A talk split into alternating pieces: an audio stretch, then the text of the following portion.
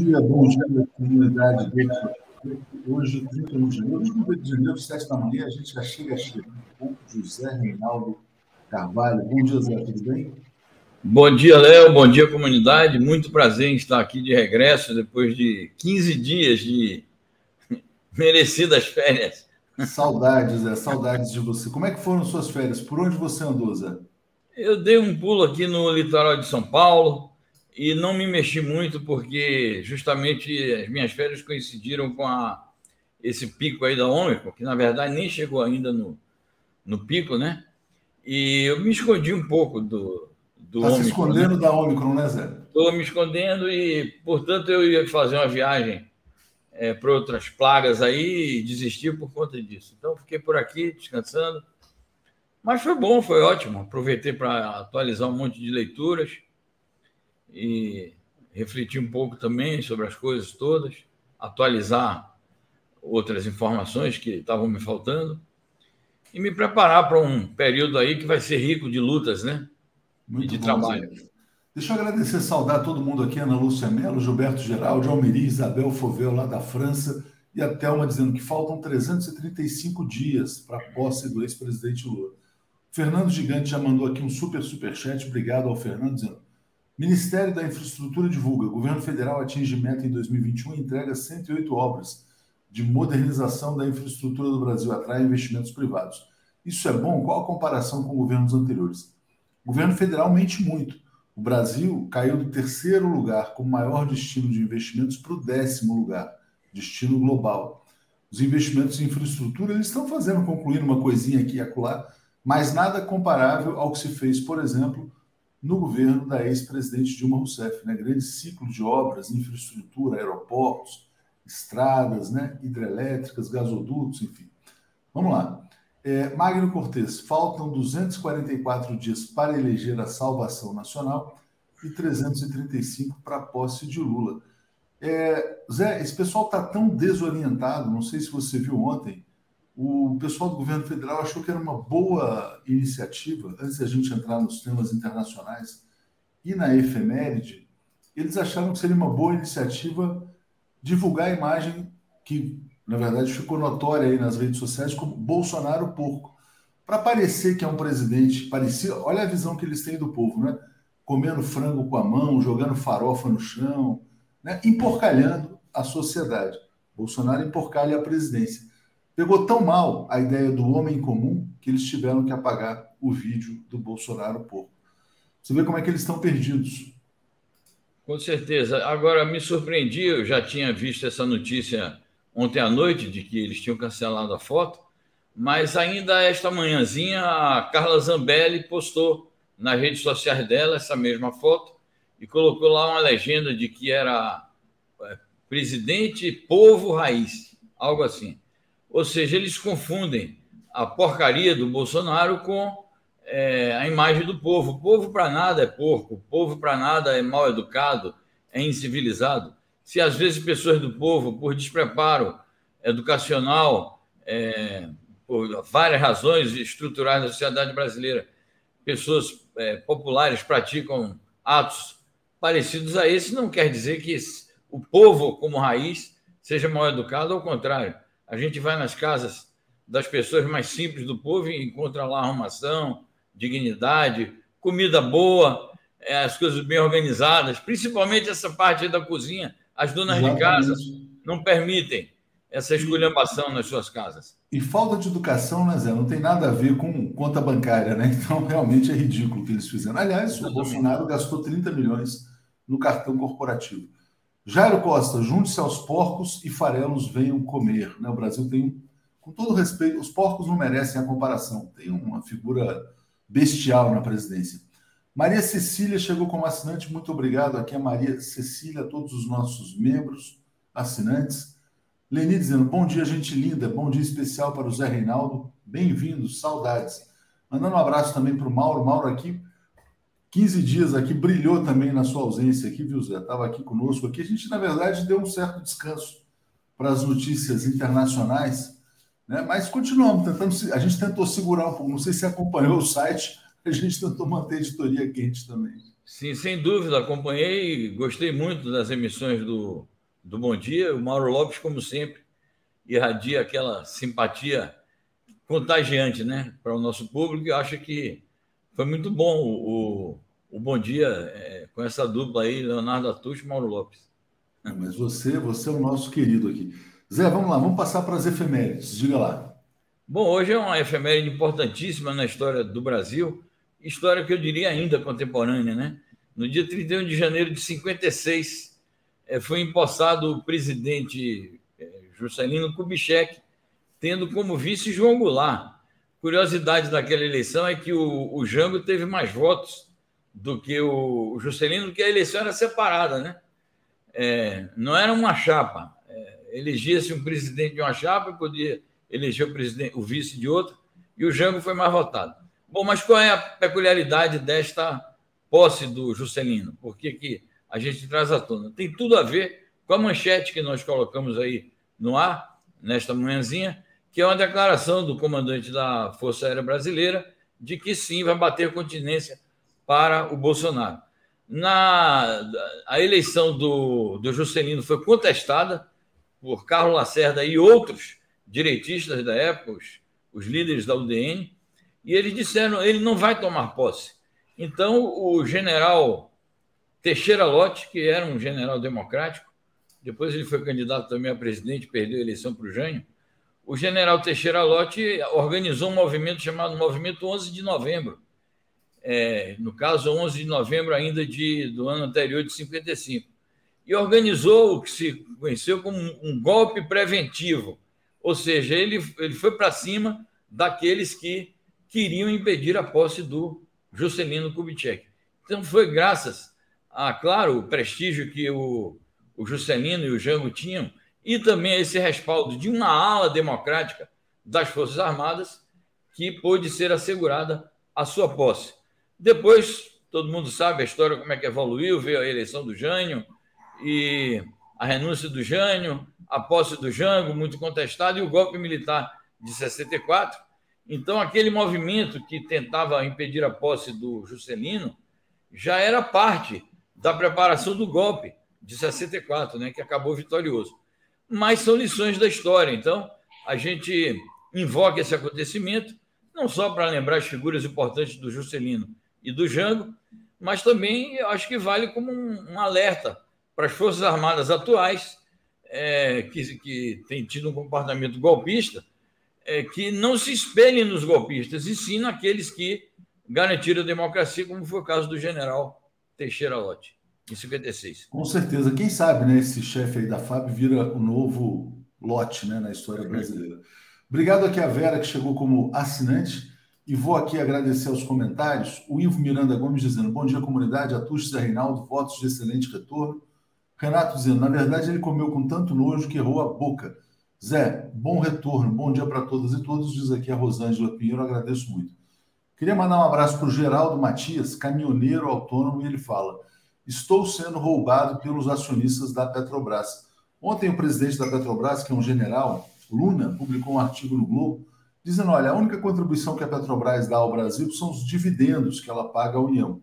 Na verdade, a Petrobras está assaltando o Geraldo, todos os caminhoneiros brasileiros, todas as donas de casa e todos os brasileiros quando você vai abastecer o seu carro e vê lá R$ 8,00, R$ 7,00, R$ 6,50 na gasolina, porque depende do posto, você está sendo assaltado pelos acionistas privados da Petrobras. Quem meteu a mão no seu bolso foi Sérgio Moro, que fez a Operação Lava Jato para que esse desastre acontecesse. Assim que ele conseguiu consumar o golpe de Estado, ele tentou, inclusive, é, fazer a vitória do Aécio em 2014, isso foi revelado na semana passada, não conseguiu eleger o Aécio, o Aécio perdeu para Dilma, conseguiu fazer o golpe de Estado. A primeira coisa que o Temer faz com Pedro Parente é iniciar o assalto ao Geraldo Matias, a todos os caminhoneiros brasileiros, a todas as donas de casa que usam gás de cozinha e a todos os motoristas que abastecem com gasolina. Então, queria te pedir, Geraldo, eu já entrevistei um caminhoneiro, foi muito bom, o Lucas. Se você quiser nos dar uma entrevista para passar o seu relato de como está sendo a sua vida, desde o golpe de Estado, eu acho que é fundamental para a gente poder distribuir entre os caminhoneiros brasileiros. Né? Vocês foram assaltados. inclusive com a ajuda de todo mundo que foi para as ruas em junho de 2013, que achava que era legal, enfim. Mas tudo tem conserto, né? Quem sabe o Brasil sai dessa. Obrigado, viu, Geraldo? Vamos lá, vamos passar aqui então para as notícias internacionais.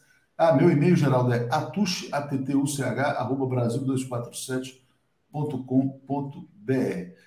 Zé, vamos falar sobre a questão da Covid. A situação está muito tensa lá no Canadá, inclusive sobre, por acaso, né, caminhoneiros também fecharam a capital, que é Ottawa. O primeiro-ministro, que é o Justin Trudeau, saiu da sua residência, está num local desconhecido e eles estão dizendo que eles só vão desocupar a cidade quando cair o passaporte, não, não as, as, restrições sanitárias, né? Na verdade, o Canadá tem mais de 70% da população duplamente vacinada, mas tem uma ala lá que não quer tomar vacina e não quer ser obrigada a adotar medidas restritivas. O Trump saudou a manifestação dos caminhoneiros. Então, passo para você, Zé. É isso. É, por toda parte cresce esse tipo de contestação às medidas chamadas restritivas, né? É, na verdade, são medidas preventivas é, necessárias para controlar, prevenir, combater a Covid. Então, em várias partes do mundo é, acontece esse tipo de movimento. Aqui no Brasil também isso é patente, em países europeus. E esse movimento tem várias frentes. Tem o, o aspecto do, da antivacina, o aspecto contrário aos passaportes, e agora o aspecto contrário também, é, que já vinha desde a origem, né, é, as medidas restritivas. Chama atenção aí o fato de que o Trump, que vinha posando de bonzinho, dizendo não, se vacinem e tal, mas agora mostrou de novo a sua cara, é, dando apoio a esse movimento, que é que ele tem a ver com isso. Né? Ele fez um discurso lá no, no Texas, dando apoio ao movimento lá no Canadá, certamente se preparando para esse embate das eleições intermediárias, lá eles chamam intercalares, é, que ocorrerão nos Estados Unidos este ano, e, de, de certo, também se preparando para as eleições futuras presidenciais, aproveitando-se do fato de que o Biden não está conseguindo convencer o eleitorado, não conta com índices altos de aprovação, é, malgrado o anunciado crescimento econômico que obtiveram ano passado ainda não, isso ainda não se reflete em um índice de satisfação da, da população estadunidense e está se metendo aí em aventuras é, de preparação de guerra, certamente com a tentativa de, de ganhar uma parte do eleitorado é, estadunidense, mas isso pode não resultar. O próprio Trump está explorando também esse flanco, está é, tá fazendo críticas ao intervencionismo do Biden na Ucrânia de maneira que o Biden se mete na questão da Covid também em outros países para é, se apresentar para essa parcela do eleitorado estadunidense que é ultra, ultra reacionária é, no aspecto da, do negacionismo das vacinas e de outras medidas contrárias à Covid.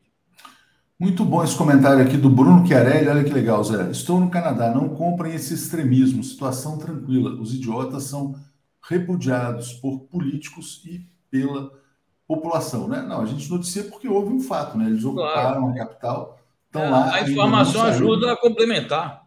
Não, mas essa informação que ele trouxe é muito importante, inclusive Isso. se puder até trazer um relato aí direto do Canadá, talvez aqui na própria TV também manda um contato para a gente. Agradeço muito. Exatamente. Zé, aí olha só, sobre ainda essa questão de Covid, né, tem uma polêmica grande que envolve o Spotify que é a principal plataforma de música do mundo. Neil Young e a Johnny Mitchell saíram do Spotify, pediram a saída das suas músicas, porque o, Spotify mantém o Joe Rogan. O Joe Rogan, é, ele entrevistou médicos que contestam é, a vacina, né? E aí isso gerou uma onda, uma repercussão tal. O Spotify disse que agora é o seguinte: não tira o Joe Rogan, aceita a saída dos músicos, mas vai incluir um aviso de conteúdo em todos os podcasts relacionados à Covid-19. Então, sempre que alguém falar no podcast sobre Covid, eles vão redirecionar também para uma página com informações científicas. Esse é um debate que tem a ver com a liberdade de expressão, né? É, então, passo para você refletir a respeito disso. Bom, eu acho assim, Léo, que eh, essa atitude do Spotify, precisamos é, fazer um escrutínio maior e, e, e, ver no detalhe o que é que eles querem, mas não me pareceu que seja uma restrição à liberdade de expressão. Ao contrário, não, não, não, é uma complementação. É isso, é isso. Eles, eles seguraram o Joe Rogan em nome da liberdade de expressão. E também, ah, na tá. verdade, é o cara que dá mais audiência para eles. Também. Não, também. Tem acho uma... comercial também. Né? Também, acho que é, é isso. Eles é, optaram por esse formato de é, garantir lá o, o, esse personagem, o John Logan, e, ao mesmo tempo, como uma satisfação aos setores que estão insatisfeitos com os comentários do Joe Logan e de alguns dos seus entrevistados, é, está procurando compensar, digamos, a circulação dessa opinião que não combina com, com as necessidades da, da, da humanidade, porque é preciso mais e mais fazer a propaganda é, das medidas corretas contra a Covid, mas pelo menos eles não estão. É, o que eles estão fazendo é compensar a circulação dessas ideias com é, a circulação das outras ideias científicas, é, no sentido de melhor informar a sociedade. Então, eu acho que está bem. É, eu acho assim que a, a, questão da liberdade de expressão, é, os limites da liberdade de expressão, na minha opinião, estão naqueles limites é, do que é permitido constitucionalmente em cada país. Né? Então, tem países que proíbem, por exemplo, a propaganda do, do racismo, que proíbem a propaganda do, do nazismo, que proíbem propaganda de guerra. Então, eu acho que nos limites do que cada país estabelece como, como valores que não podem ser conspurcados por qualquer tipo de propaganda, é, se cancela ou não é, figuras, conteúdos instituições. Quando não entra nesse terreno, é, o que vale é a luta de ideias, a luta de informações e o compartilhamento das informações as mais diversas possíveis. É isso aí, Zé. Vamos então passar rapidamente, antes de entrar no tema da guerra, né, que é o tema da Ucrânia, vamos passar por algumas notícias importantes também é, que você destaca aqui na nossa edição. Venezuela recebendo um milhão de doses de vacina cubana contra a Covid-19. Cuba completou a vacinação infantil, já foi um dos primeiros países do mundo a completar a vacinação infantil sem nenhum óbito. Zé, passo para você. É uma notícia muito importante. Cuba é das, um dos países campeões é, no combate à Covid, na imunização de sua população, já completou a imunização de toda a população é, infantil, é, com vacinas próprias, então está dando também um exemplo de capacitação no plano da ciência, da pesquisa, é, da saúde pública, de uma maneira geral, ajudando países. Essa ajuda que Cuba dá à Venezuela pode se estender a outros países latino-americanos, e eu acho que a OPAS, que é o braço americano da, da Organização Mundial de Saúde deveria estimular a exportação do, desse produto cubano para os demais países latino-americanos. E, portanto, eu acho que é um grande êxito de Cuba e é um êxito para a Venezuela também estar recebendo essa quantidade enorme de vacinas para ajudar o processo de imunização da população ali, que também está avançando muito, apesar das sanções que este país está sofrendo dos Estados Unidos. Então, acho que é uma notícia muito boa, muito positiva. Acho que o Brasil deveria também, é, no âmbito da OPAS, é, entrar em entendimentos com Cuba, independentemente aí dos problemas ideológicos, mas uma atitude correta de cooperação internacional no plano da, do combate à Covid requereria também uma cooperação com Cuba e a aquisição da sua vacina. É isso aí. Deixa eu só fazer um comentário aqui com a Luzia Gonçalves, está dizendo assim: Atus comprando discurso de liberdade de expressão para antivax é lamentável. Eu queria só mandar um abraço aqui para a Luzia e fazer um comentário a respeito disso, porque a liberdade de expressão é considerada por muitas pessoas a mãe de todas as liberdades. Sem a liberdade de expressão, você não teria acesso a outras liberdades. Reconheço que, em alguns casos, né, pode ser eventualmente questionado. Por quê? Ah, porque você está colocando em risco a vida de pessoas. No entanto, no entanto, nesse caso específico do Spotify, o que gerou a restrição foi entrevista com um médico de Harvard, cientista que pesquisou vacinas, que fazia uma crítica às vacinas. O médico se chama Robert Malone, né? Esse médico Robert Malone, ele foi banido do Twitter, né? E como resposta o Joe Rogan decidiu entrevistá-lo para valorizar a liberdade de expressão. É muito polêmico você dizer que o entrevistador tem que ser banido porque ele entrevistou uma pessoa polêmica. E aí vou trazer uma notícia, por exemplo, vou fazer um paralelo. Vamos imaginar que o 247 decidisse entrevistar o Marcelo Queiroga. Marcelo Queiroga, que é o ministro da Saúde, ele tem restrições à vacinação infantil. Quer dizer, se a gente entrevistasse o ministro da Saúde do Brasil, seríamos banidos também, porque o ministro da Saúde é negacionista. Muito cuidado, muito cuidado nessa hora, sem radicalismo, né? sem radicalismos, para a gente ter. E eu acredito, na verdade, que as pessoas são racionais, elas são capazes de diferenciar o certo do errado. E também em relação aos radicalismos, né? ontem a gente noticiou, me chamou a atenção, o Reino Unido lançou agora a sua campanha para vacinação infantil. A vacinação infantil na Grã-Bretanha não será universal, ela será focada nas crianças mais expostas a doenças né, e que tenham contato com pessoas que já tiveram a doença. Quer dizer, não é uma obrigação. Então, cuidado, cuidado, porque tem muita discussão no mundo que está abrindo outras possibilidades. A França, por exemplo, está prestes a sair do discurso da pandemia e entrar no discurso da endemia, quer dizer, todos os países, quer dizer, todas as pessoas, de certa maneira, serão infectadas. Se a gente ficar no discurso muito radicalismo e tudo, na verdade, todo mundo que questionar algo é fascista, né, então vai ser difícil, porque tudo vai virar fascismo. Tem que ter um, tem que ter um certo cuidado em relação a isso. A Luísa está dizendo, nossa, nada a ver, uma coisa é entrevistar, outra é comprar o discurso. Ele entrevistou. Eu assisti a entrevista. Ele entrevistou, ele entrevistou o Oliver Stone, ele entrevistou várias pessoas, inclusive de esquerda. Aliás, ele é chamado de fascista e ele é eleitor do Bernie Sanders. Então é muito, tem que ter muito cuidado com essas colocações. Acabou de chegar aqui uma notícia publicada pela Reuters agora de uma farmacêutica japonesa uma farmacêutica japonesa que acabou de anunciar que descobriu resultados satisfatórios da chamada ivermectina no combate à Omicron. Tem várias notícias internacionais chegando sobre o tal do spray nasal. Então, existem, e eu não estou querendo questionar as vacinas, não, na verdade, é evidente que as vacinas elas tiveram um papel fundamental na imunização, mas tem muita discussão sobre medicamentos também, além da imunização. Cuidado, cuidado para que a gente não transforme todas as pessoas do mundo em fascistas, né? Bom, vamos lá. Vamos então aqui passar para notícia importante, Zé, de Portugal. Portugal tem uma notícia aqui importante chegando, fundamental, né? Eleições em Portugal.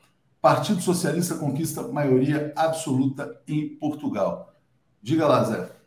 É isso. O Partido Socialista obteve um percentual de em torno de 42% dos votos e fez 117 das 230 cadeiras do parlamento português, que lá se chama Assembleia da República, um parlamento unicameral.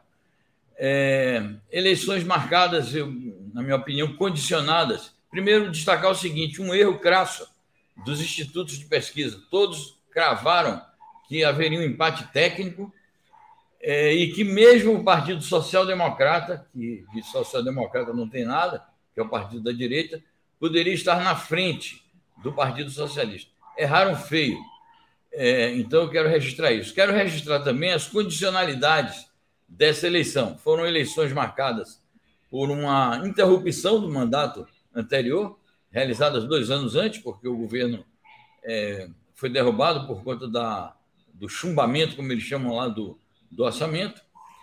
É, então, foram marcadas por isso, foram marcadas também por uma polarização artificial em que os partidos que é, integraram a antiga, é, mal chamada geringonça, que era o Partido Socialista, o Partido Comunista Português e o Partido Bloco de Esquerda, foram completamente alijados da comunicação social, foram completamente alijados é, de uma cobertura maior e tiveram as suas campanhas muito limitadas por conta da Covid. Então, houve uma polarização forçada entre o PS Partido Socialista, que é um partido de centro, ou com muito favor de centro-esquerda, e o partido da direita, não da extrema-direita, nem o partido da direita, que é o PSD. Então, isso levou a, nessa polarização, o eleitorado mais democrático português resolveu fazer um voto útil para impedir a reconquista do governo é, por parte do Partido Social Democrata, de triste memória. Todas as vezes que esse partido governou Portugal, o país entrou em séria crise. Destaca-se também o fato de que uma força de extrema-direita emergiu com uma performance maior relativamente às eleições passadas, que é um partido chamado Chega. esse partido que só tinha um deputado vai ter agora 11 deputados e conquistou 7,5%, um pouquinho mais por cento dos votos. Então, é um, processo semelhante ao que aconteceu na Espanha, onde apareceu aquele partido Vox, que é uma força de extrema-direita nova também, ali na Península Ibérica. O Chega é o daquele André Ventura, Zé? Exatamente, é o que se diz o Bolsonaro lusitano, né?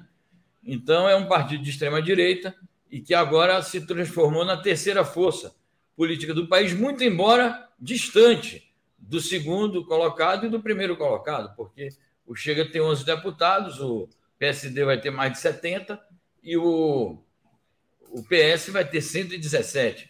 Então, não há possibilidade de o Chega, nesta legislatura, que vai começar agora em fevereiro, é, não há possibilidade do Chega é, criar estragos para a governação do PS. Mas ele se credencia, digamos, para um, uma atuação política mais à vontade no cenário do país.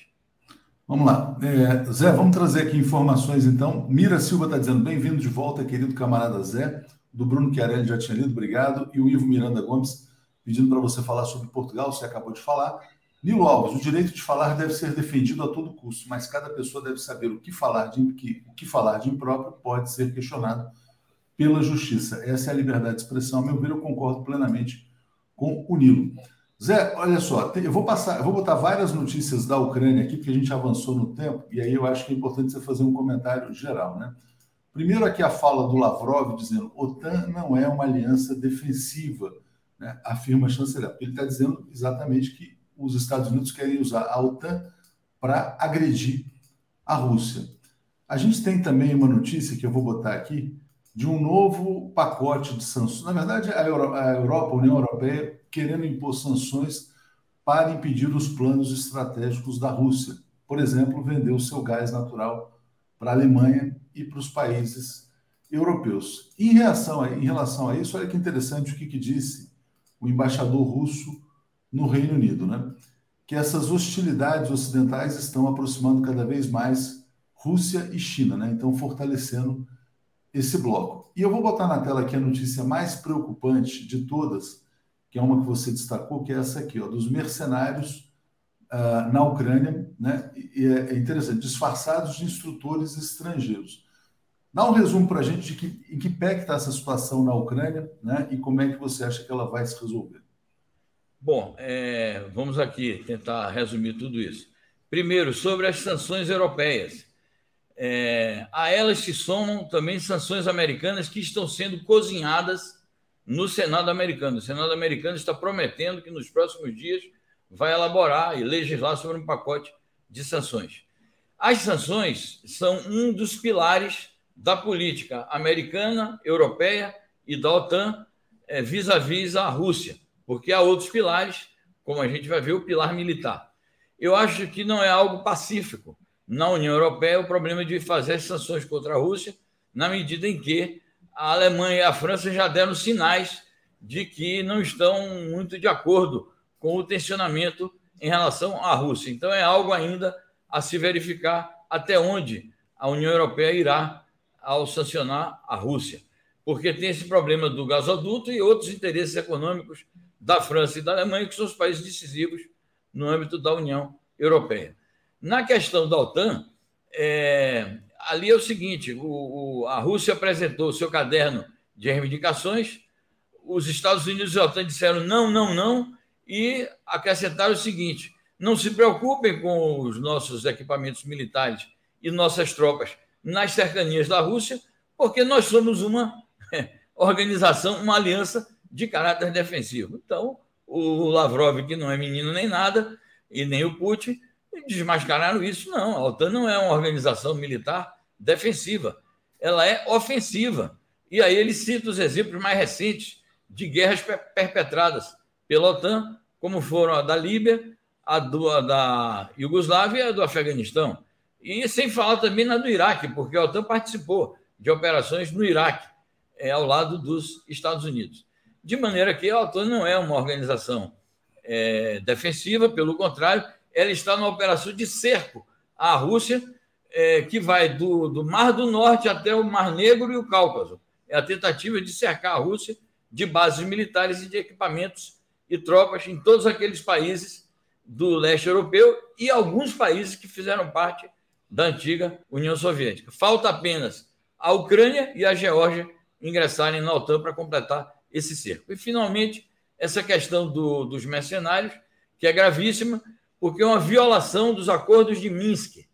Foi proclamada a República Popular do Lugansk e do Donetsk, que é uma guerra nacionalista no interior da Ucrânia. É, e houve um, uma pactuação ali, um armistício, um acordo militar é, de cessar fogo. Acordos esses assinados em Minsk, capital da Bielorrússia.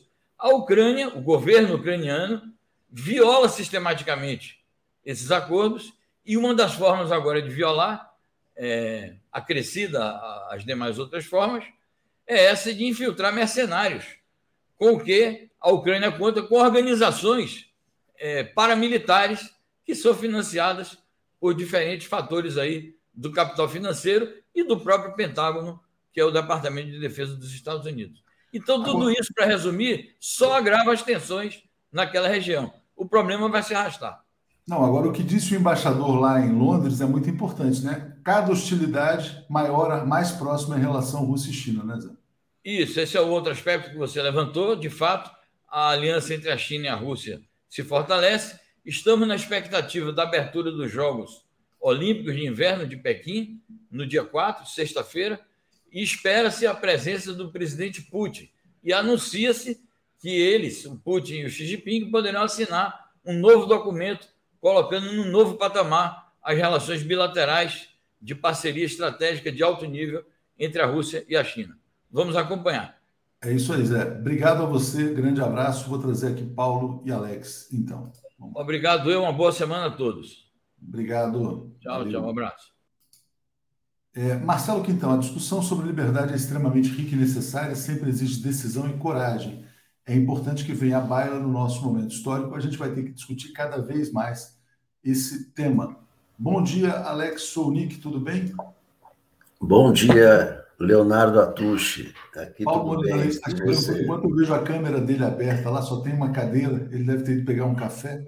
É. Assim que ele chegar, a gente embarca o Paulo. Faltou o debate, é, fica a cadeira vazia. fica a cadeira Faltou vazia. O Faltou o debate. Eu vou embarcar a cadeira vazia do Paulo. Olha aqui. É, gente, o Paulo Moreira Leite não quer debater com o Alex, está só a cadeira vazia. Fugiu do debate, fugiu. Daqui a pouco ele aparece. vou tirar, sabe por quê, Alex? Vai que ele vem de bermuda e gravata, igual o pessoal fazia antigamente. Deixa ele sentar primeiro, aí eu embarco de novo. Claro. Alex, é o seguinte, vamos lá. Hum. Olha só, vamos começar então, enquanto o Paulo não chega, vamos falar dessa coisa bizarra, grotesca, que é o Bolsonaro porco. O governo é. Bolsonaro divulgou um vídeo do cara jogando farinha no chão, farofa, passando gordura na cara essa é imagem que ele faz do povo brasileiro. E a Carla Isabel dizendo: olha que legal, um homem do povo na presidência. Eu acho que o povo tem que se revoltar contra esse farsante, mas diga, Alex. Léo, eu estou eu, eu, eu imaginando assim, em, em outros tempos, né?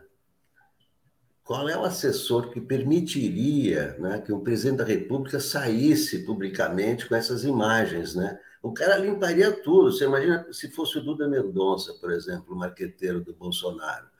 Limpa essa porra, tira isso, não pode aparecer assim, né? E eles usam a sujeira como marketing. Isso é uma, é uma coisa né, totalmente impensável, né? Usar o, a, a sujeira, o desperdício, comer com as mãos, ficar todo lambuzado como uma coisa positiva, né? Aí ele aparece como, como, como o quê na, na, nas redes?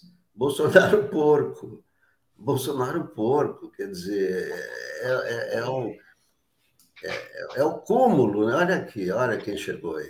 Bom dia, Paulo Moreira Leite. A gente tinha a sua cadeira vazia, porque, tipo assim, ó, faltou o debate, sobe a cadeira vazia. Bom dia, Paulo, tudo bem? tudo bem, bom dia. Aí a gente tirou a cadeira vazia esperando você voltar, porque eu sei. Paulo vai estar de bermuda, cara. O Paulo vai estar de é. bermuda e de camisa, então deixa é, Olha só, de camisa, por pôr uma camisa um pouco mais quente, estava muito, tá meio frio hoje. Tá frio, tá frio. Ô Paulo, olha só, a gente estava falando sobre essa cena aí do Bolsonaro porco que viralizou, ganhou as redes sociais. O mais espantoso é que isso foi divulgado pelo governo, né? Para mostrar que ele é um homem do povo, então ele come frango com a mão, joga farinha no chão, se lambuza na cara. Deixa eu agradecer também a Isabel Orsi Vargas, chegando aqui como assinante. O que dizer do porco na presidência da República, sem desmerecer os porcos que são mais dignos do que essa figura? Diga, Paulo.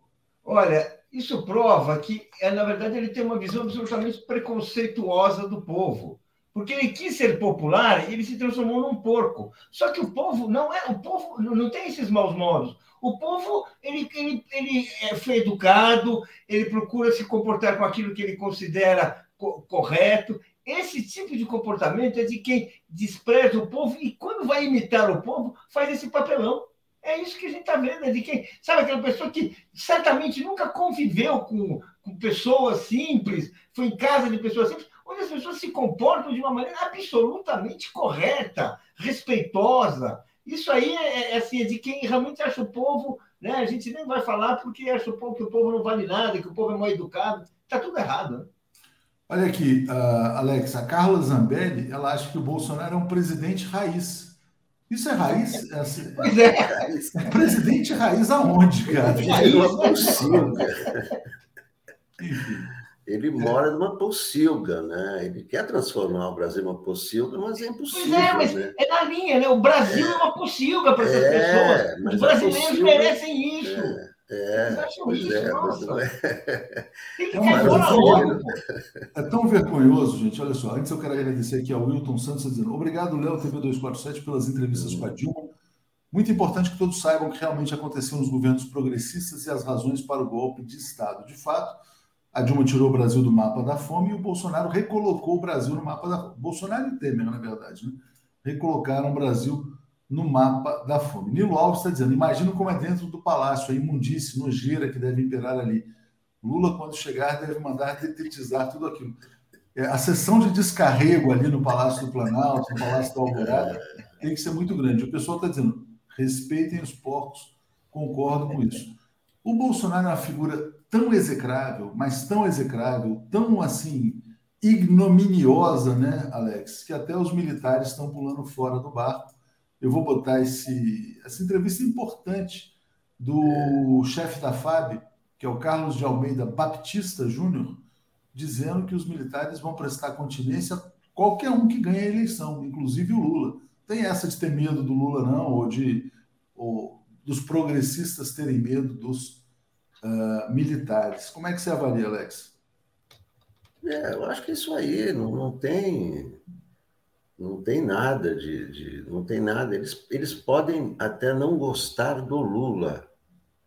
Isso é uma coisa, não gostar do Lula. Outra coisa é fazer algum movimento militar para impedir a, a posse do Lula, sabe? Essas coisas. Você pode não gostar da pessoa. Bem, aí é o gosto deles. Ah, nós não gostamos do Lula. Até aí. Mas é o que ele disse tem que bater continência para ele, porque é o presidente da República. E é isso que vai acontecer. Eu acho que o clima, desde, aliás, desde setembro, né, já é um outro clima. E mesmo, mesmo essa, essas crises que o Bolsonaro inventa, como essa mais recente agora, não compareceu a, ao depoimento da Polícia Federal, só que antes ele não comparecia e é, fazia aquelas bravatas. Agora não, ele mandou emissário, ah, estou usando o direito de ausência e etc. Então é outro tipo de, de, de abordagem, né?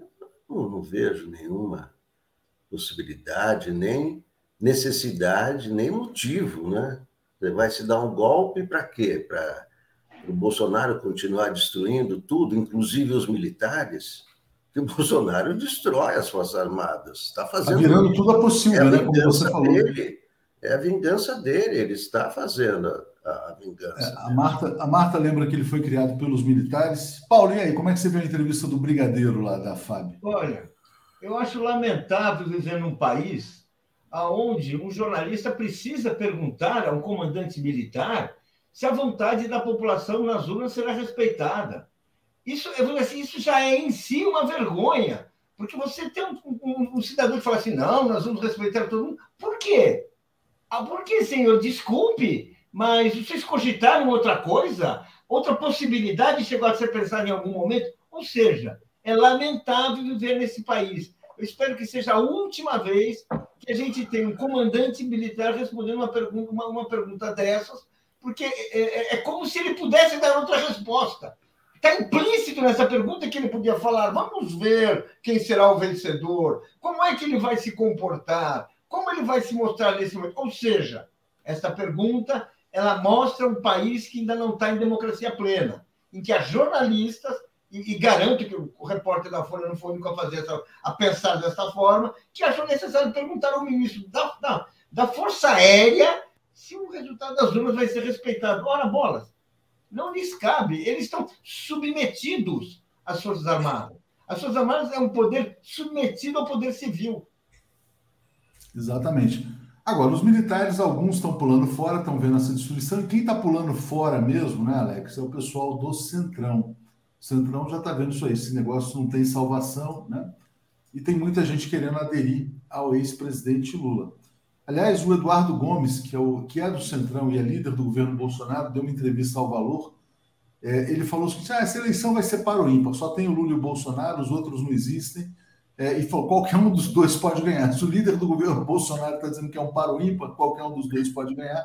Ele está dando um sinal para a debandada. Passo para você, Alex.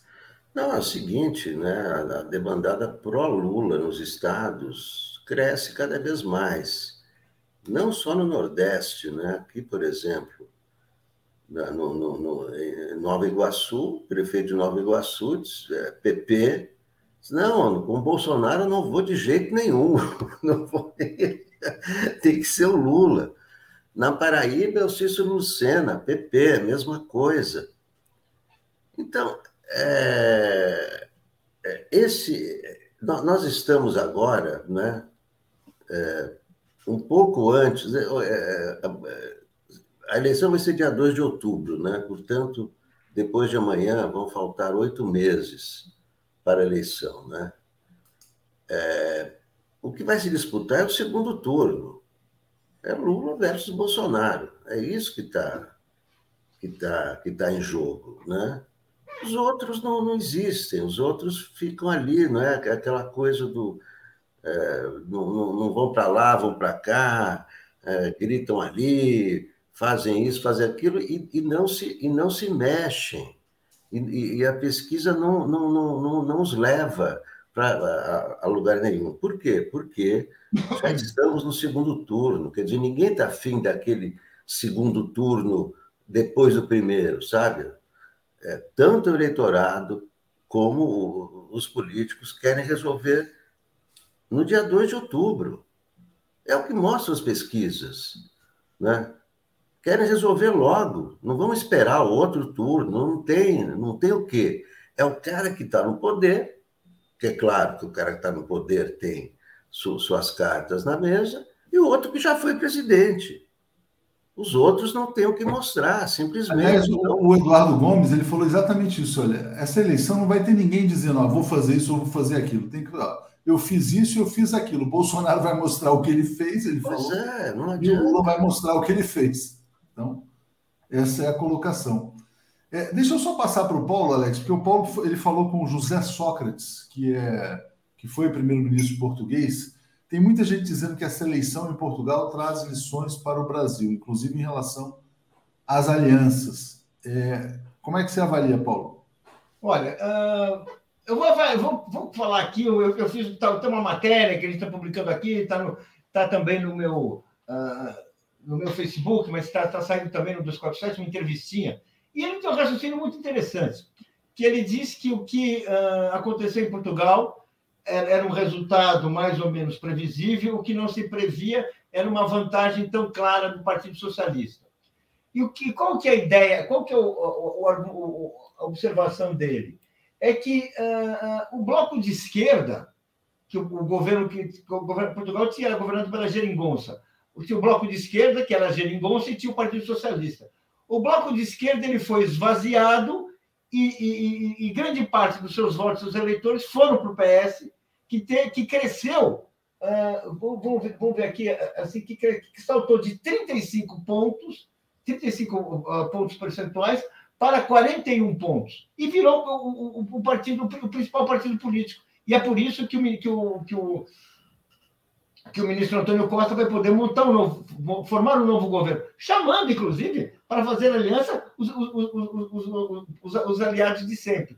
O que ele acha que aconteceu em Portugal e que vai acontecer no Brasil é que a extrema-direita vai atrapalhar a direita. Em Portugal, quem cresceu mesmo foi a extrema-direita, que tinha um deputado e pode até sair da com sete, oito, até nove deputados. Ou seja, teve uma importância grande. Quem, o que, que, quem, quem que perdeu com isso? A direita, que teve assim o pior desempenho em muitos e muitos anos. Então, significa. É, foi isso que aconteceu, é isso que, que, que fez, que permitiu a, a, a, a, permanência da esquerda no poder. A esquerda não cresceu tanto. Na verdade, os outros esquerda mudaram de, mudaram de legenda, mas ficaram ali. O que, quem, quem caiu foi a direita que perdeu para a extrema-direita e eles não, não se compõem, e, portanto, é isso que aconteceu. E ele acha que o mesmo vai acontecer no Brasil. O Bolsonaro está impedindo qualquer solução da direita a extrema-direita Bolsonaro impede qualquer crescimento da extrema-direita, da direita, e é isso que vai acontecer. É o mas, tipo então, mas a, a, esquerda que se manteve no poder é a esquerda moderada, é social-democrata, é aliancista. E a esquerda mais radical, ela ficou de fora, ela encolheu. Tem um pouco isso. E aí algumas pessoas dizem, ah, encolheu porque saiu do bloco das alianças, também não é um pouco por aí, não? Não, ele, ele diz, ele, ele diz que ela, uh, o que houve, é o argumento dele, ele fala, olha, é, é uma coisa que as pesquisas não captaram havia em Portugal uma vontade de estabilidade, de prosseguir no que, uh, uh, uh, no que estava sendo feito, mas com estabilidade. Isso jogou as pessoas para o PS, tirando do, da, da, do Partido Comunista Português, que tem uma tradição assim que é, era abertamente stalinista até pouco tempo atrás, uma tradição, partidos do bloco de esquerda, que são partidos assim bastante radicais, mais radicais também, enfim, para ficar com o PS. Ele, ele falou assim: essa tendência já havia, mas ninguém percebeu como ela, ela era tão forte. Talvez o Brasil não vá demorar para perceber que ela é tão forte. Eu acho que nós estamos percebendo. A ideia dele, que acho que a ideia é assim, o mesmo vai se passar no Brasil. Todo esse movimento, na direita e na esquerda, extrema esquerda, ou o que a gente quiser chamar aqui, vai se passar aqui também. É, mas vai ser nessa linha, né? Uma social-democracia no Brasil e, um, um, e essa extrema-direita bloqueando a direita tradicional. Alex, olha só, voltando ao tema das alianças, tem uma notícia de que depois de fechar com o PSB, se o Lula conseguir de fato fazer a federação, ele vai com tudo para cima do PSD, do Kassab, né? exatamente para ir formando esse bloco social-democrata sob a sua liderança. É, te passo então para falar sobre as alianças, Alex. É, já está, né? já está conversando, né? É porque tudo é o, é o, é o time, né? Tá, né? Março, março é o, é o, é, é o limite, né? Mas ele já está, já está conversando com, com o Kassab, que tem um, é, que tem Minas, né? um personagem muito importante para a eleição, que é o Alexandre Calil que vai ser candidato a governo, que é um palanque maravilhoso, né? E tem, um, tem o Pacheco, né? O Pacheco que não se decide, eu duvido que ele vai se lançar candidato a presidente, porque né, tem 1%, para que, que ele vai entrar numa, numa disputa dessa com 1%, quando ele é presidente do Senado? Vai ser a desmoralização dele, né? Então, é, eu, eu acho que o, o Kassab está segurando ali o, Pacheco para ser, é, ser o vice do Lula. Agora, para o Lula é melhor o Alckmin, só que o Lula prefere o Alckmin no PSD. então, essa, essa é, é, é a dança que está acontecendo lá. Né? O Lula prefere o Alckmin ao Pacheco, porque sai da disputa aqui em São Paulo, mas ele prefere o Pacheco no PSD, porque o PSB né? Está criando muitas arestas e, e, tudo, né? E com o Kassab é mais fácil conversar, mas o Kassab, que é um, é um negociador experiente, não, é, não quer saber, né? Diz, não, meu candidato é Pacheco, não quero Alckmin só se for para o governo e tal, né? fica, fica essa conversa. Mas é, isso aí são conversas que constantes, né? Do Lula. O Lula está conversando com todo mundo, com, com o Kassab. Paulo, você, é, é, acho que é por aí também. Concordo com você, Alex. Passando para o Paulo sobre as alianças, né? Teve um ruído aí no fim de semana com o PSB. O PSB criticou o Marcelo Freixo, porque o Freixo defendeu publicamente a candidatura do Haddad. E, e aí o, o Carlos Segueira perguntou se o Freixo quer ser candidato pelo PSB ou pelo PT. Mas aparentemente vai sair a aliança com o PSB, sim, apesar desses pequenos problemas. Sobre alianças também, teve uma entrevista curiosa do Ciro Gomes no fim de semana, no jornal O Globo, e ele criticou o Lula. Aliás, essa semana teve um encontro do Lula com o Boulos, que é um tema que eu quero te passar também. E ele criticou o Lula porque disse o seguinte: olha, o Ciro falou assim: ah, o Lula está conseguindo juntar o Boulos e o Alckmin, isso não pode dar certo. Na, na prática, ele, ele, na verdade, criticou a capacidade do Lula em formar alianças. E aí o repórter perguntou para o Ciro: Ciro, e as suas alianças? Aí o Ciro falou: não, eu não tenho alianças porque eu sou vetado pela direita brasileira em razão das minhas qualidades. Ele falou isso. E ele falou que em 2022 ele vai de novo se ausentar num eventual segundo turno é, Lula-Bolsonaro, caso ocorra. Paulo, então eu passo para falar sobre isso, os movimentos do Lula na, na, questão das alianças, esse encontro com o Boulos e essa posição do Ciro Gomes também. Eu acho esse encontro do Lula com o Boulos muito importante. E eu vou falar uma coisa: o Lula está crescendo, é muito importante que essa, uh, uh, essa, essa campanha se amplie. Quanto mais aliados a Campo Lula tiver, melhor. Quanto maior for o seu apoio, melhor. Agora, eu acho que talvez esteja na hora de, do Lula dizer com mais clareza aquilo que ele pretende.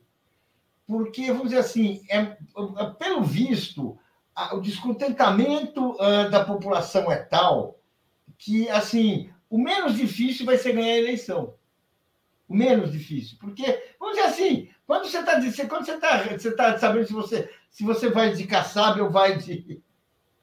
Ou, ou vai não sei de quem, se você quer que o seu candidato a vice esteja no PSB ou no PSD, se você quer. Ou seja, realmente, o que, que há? Também, assim, o Lula é o projeto de poder viável. É o projeto de poder majoritário do Brasil hoje. E se ele não ganhar no primeiro turno, o que é uma possibilidade, ganhará no segundo, e a menos, claro, pode haver uma hecatombe, a vida não é. Isso aqui não é uma bola de cristal, sempre pode correr surpresas, mas esse é o cenário que todo mundo está trabalhando. Se o cenário mudar, todos nós pensaremos de outro jeito. Mas, assim, está começando a ficar, para, para mim, eu acho que para muitas pessoas, para algumas pessoas, assim, qual é o projeto do Lula? Porque ele está incorporando tanta gente que são coisas opostas. Você lembra, Tuxi, no primeiro turno, quando o Lula ganhou eleição em 2013, 13 ele tomou posse, era, era um bloco tão heterogêneo que ele, assim, os movimentos do governo, assim, causaram muita decepção em seu próprio eleitorado na fase inicial do governo.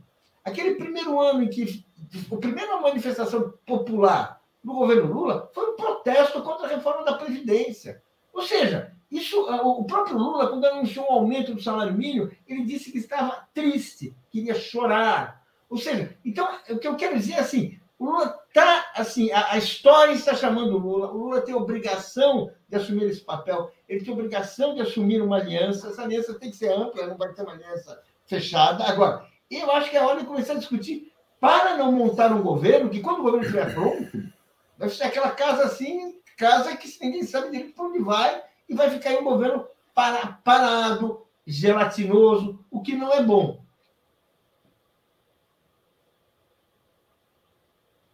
Oi, Paulo, eu silenciei aqui, porque enquanto você fala aqui, eu estou tentando, na verdade, acabei de receber um vídeo do Boulos, é, vou tentar passar aqui, uh, um vídeo que o Boulos mandou para a posse do novo presidente do Sindicato dos Metalúrgicos do ABC. Se eu não conseguir passar, eu vou descrever, em que ele declara o apoio dele a Lula presidente. Então tem essa disputa interna no PSOL, se o PSOL vai de fato apoiar o Lula ou não e quais vão ser as consequências tem esse encontro. Muito bom isso. É, Alex, eu vou repassar para você a mesma questão Vou ver se eu consigo baixar o vídeo do Boulos para rodar aqui antes de, uh, antes de encerrar a nossa participação. Mas é, essa questão, né? O Ciro dizendo que não vota nem no Lula nem no Bolsonaro, vai se ausentar de novo, critica a capacidade do Lula de fazer alianças, né? Que deveria ser uma coisa elogiada, na verdade, a capacidade de agregar, e uh, o encontro com o Boulos, que eu acho que é um tema fundamental também.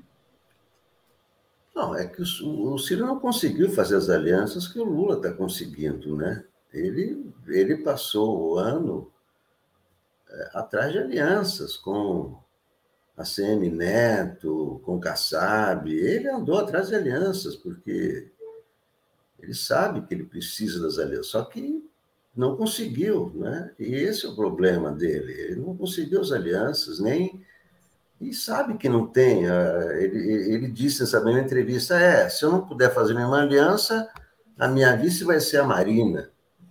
A Marina tem um partido que tem um deputado federal e um senador. E o senador é Lula, que é o Randolph. o senador. Então, então você vê que ele, ele não tem saída, né? Como ele não tem saída é, eleitoral, ele continua na, nessa, nessa estratégia de berrar, de gritar, de acusar. Não, o país, se não, se não, se não for eu, se não for eu, estamos lascados e tal, aquelas bravatas todas, que não, não tem consistência, né? É, agora, eu estava eu tava examinando as pesquisas de 2018, né? Então, em 2018, primeiro turno terminou Bolsonaro 46, Haddad 30, Ciro 12 é, no segundo turno, é, Bolsonaro 39, Haddad 30. Quer dizer, Haddad não cresceu nada. Só o Bolsonaro é que caiu. Então, para onde foram os eleitores do Ciro? Foram para o nulo ou para ausência. Quer dizer, eles imitaram o que fez o Ciro. E é isso que é ruim, né? Esses votos ficarem perdidos. Exatamente. Esses votos ficarem perdidos assim, dessa maneira. Eu, eu, eu, eu acho que também é, outro erro dele é, é esse, de reincidir no erro. Não, vou fazer a mesma coisa. Então, você vê que é um, é um discurso rancoroso. Exatamente. E que não leva, que não, é, não leva um bom voto. Exatamente. Você imagina, é, o Ciro vai para o segundo turno. O eleitor do Lula vai querer votar no Ciro? Então, é, ele começou com uma estratégia errada, continua com a estratégia errada e vai insistir na estratégia errada. Ele, ele é um político, todo político é otimista, todo político se acha o melhor e que vai ganhar. Então, ele vai continuar na dele, mas está claro que ele não tem não tem por onde sair, não tem. Ele está num beco sem saída, né? Exatamente. Vamos rodar aqui o Boulos aqui, eu consegui pegar aqui rapidinho, Boa. antes da gente fechar, acho que é importante para o pessoal acompanhar. Vamos lá.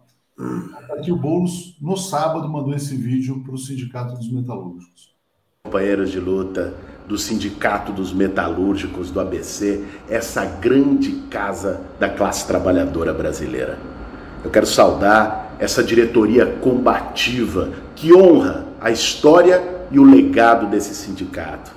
Saudar meu companheiro Vagnão, agora nessa transição de presidência, que ocupou o cargo com muita firmeza até aqui. Vagnão estava na linha de frente quando a Polícia Federal foi até o sindicato para prender o nosso companheiro Lula, na linha de frente daquela resistência que fez do sindicato um polo de resistência nacional e internacional daqueles dias de 2018. Parabéns, Vagnão, pelo legado, pela gestão que você deixou. Saudar meu companheiro e amigo Moisés, Moisés, companheiro de tantas batalhas que a gente já pisou muito o pé no barro em ocupação de sem teto, um companheiro de uma generosidade, de um coração incrível, que a gente também já tomou muita cachaça junto Moisés, meu irmão, muita sorte, muita força nesse desafio que você vai enfrentar agora. E quero dizer para você, Moisés, você que vive dizendo: "Ah, eu vou para Beabetá, eu vou pendurar a chuteira". Vai pendurar a chuteira coisa nenhuma, tua casa não é Beabetá, tua casa é o Sindicato dos Metalúrgicos do ABC, lado a lado no chão de fábrica, junto com a luta de toda a classe trabalhadora brasileira. Quero saudar todos vocês, estamos juntos na batalha, vamos estar cada vez mais juntos. Viva o Sindicato dos Metalúrgicos do ABC, viva a classe trabalhadora brasileira e é Lula presidente em 2022. Forte abraço, muita sorte e vamos estar juntos na caminhada. Valeu, gente. Então, um ponto importante aqui, Paulo, é óbvio, é evidente, além da posse da nova direção do sindicato, é o Lula presidente. Nessa reunião dessa semana, é, eu acho que com o peso do Boulos, né, o David Miranda já saiu porque não conseguiu levar o PSOL para o Ciro Gomes. É, o Douglas Belchior já tinha saído antes porque estava reclamando da demora do PSOL em apoiar o Lula.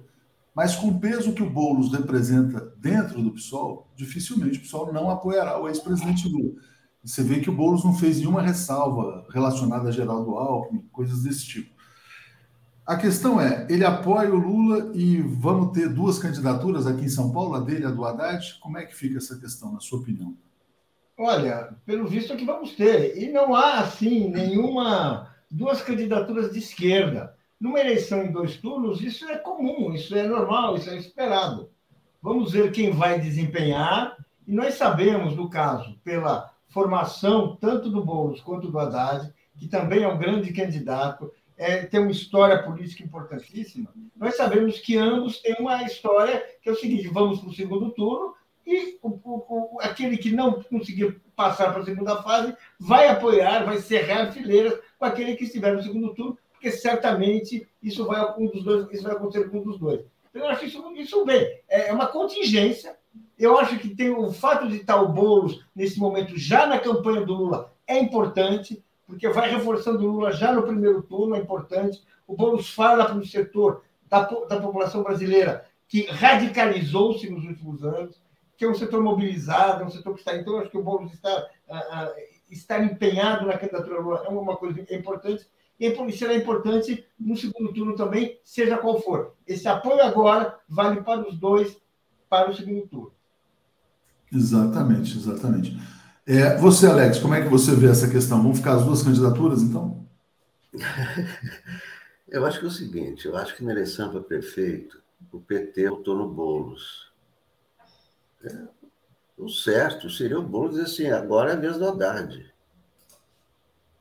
É, isso seria uma, uma prova de gratidão, uma prova de solidariedade, né? O resto é conversa, não é? Claro que atrapalha, não é?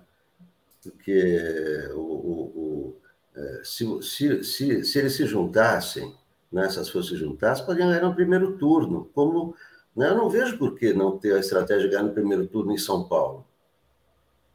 Pode-se ganhar no primeiro turno em São Paulo se as forças se unirem corretamente. Mas, evidentemente, que o Boulos tem uma, tem uma, é, uma estratégia própria, né? É, é, de, de é, política, né? Ele quer é, chegar logo lá em cima e tal, né? Está se vendo aí que ele quer, né? É, chegar nos postos mais altos rapidamente, né? Essa é, é, a proposta dele. Eu acho que atrapalha, a candidatura dele atrapalha o Haddad em São Paulo. Evidentemente, o Lula ainda vai conversar com o Boulos a respeito disso, né? Eu acho que o correto, né? do ponto de vista de, de é, ele fala tanto em companheiro, companheiro, companheiro, é isso não, não ficou claro que o PT votou nele na, na eleição para prefeito? Com as declarações, até o Celso Amorim disse, não, o candidato é o Boulos, não é o Gilmar. O Gilmar Tato foi cristianizado nessa eleição, o PT votou, no, no, por isso que ele foi para o segundo turno. Então, a atitude correta dele seria assim: não, agora é o Haddad, vocês me apoiaram, vocês, PT, muito obrigado. Aliás, ele nunca agradeceu, mas bem. Agora é a vez do Haddad, é claro que é a vez do Haddad. O Haddad já foi prefeito, já tem uma carreira. Por que, que ele quer entrar de novo nessa, nessa disputa para dividir? Né? É isso que está acontecendo. Eu acho que o correto seria ele dizer assim: não, agora é a vez do Haddad. É isso que o Lula vai dizer para ele. Né? É, vamos ver o que, que sai dessa reunião, vai ser importante. Obrigado, Paulo. Obrigado, Alex. Vamos seguir aqui, então. Valeu, gente. Tchau. Abraço. Obrigado. Vamos lá. Bom dia, Daphne. Bom dia, Breno Altman. Tudo bem, Breno? Bom dia. Tudo Bom dia, Breno. Bom dia, Léo. Bom, bom dia, dia, comunidade. Bom dia, Daphne. Bom dia, Léo. Bom dia a todos, a todas. Bom dia, vamos lá. Deixa eu só atualizar os comentários e aproveitar que a gente está com uma audiência bem alta, quase 10 mil pessoas aqui ao vivo, pedindo, reforçando aí o apelo para os membros, assinantes, para quem puder nos apoiar. É, a Carmen tinha dito assim: olha, a vingança do Bolsonaro contra os militares foi terrível, mostrou que grande parte é venal. Maria, fomos muito pobres na infância. Meus pais já jamais permitiriam, permitiriam que fizéssemos uma porcança dessas, né, sobre Bolsonaro comendo seu franguinho com farofa. Janete, continuo preferindo Calil como vice. Canata Ferraz está dizendo: Ciro, além de não ser esquerda, é infantil, mimado, autocentrado, o que o leva, inclusive, a trair. Breno, antes de você chegar, Daphne, eu rodei aqui um vídeo do Boulos, está declarando apoio ao Lula nessa, num, num vídeo mandado para a posse dos metalúrgicos, para o Lula presidente, o pessoal ainda não se decidiu, vai ter esse encontro do Lula Boulos nessa semana, que é um tema importante aí. Obrigado, Daphne, obrigado, Breno, eu estou de saída aqui, obrigado a vocês, estou na escuta, valeu.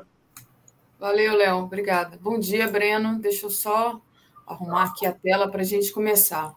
É, acho que a gente pode deixar, se você quiser, para comentar esse vídeo do Boulos mais tarde. Vamos começar com a pauta internacional e depois a gente comenta o Brasil, né? É, já foi falado aqui hoje mais cedo pelo Zé Reinaldo e também pelo Paulo e Alex a questão das eleições portuguesas. Né? Os socialistas venceram a eleição em Portugal com maioria quase absoluta. Né? Então, queria que você começasse uma análise por aí. É, você, inclusive, fez uma correspondência, digamos assim, de pensamento do que uma lógica do que acontece lá e o que pode acontecer aqui. Mas vamos deixar isso para um segundo momento. Queria que você primeiro apresentasse para a gente aqui exatamente como é que foi que se passou essas eleições lá em Portugal, Breno. Não, o Partido Socialista Português ele atingiu maioria absoluta dos cargos eh, parlamentares, né? Ele fez 117 deputados em 226. Ele tem maioria absoluta. É uma raridade. Desde 1976, desde a Constituição Portuguesa pós-ditadura, eh, ocorreram antes apenas quatro situações assim, em que um partido conseguisse maioria absoluta no parlamento.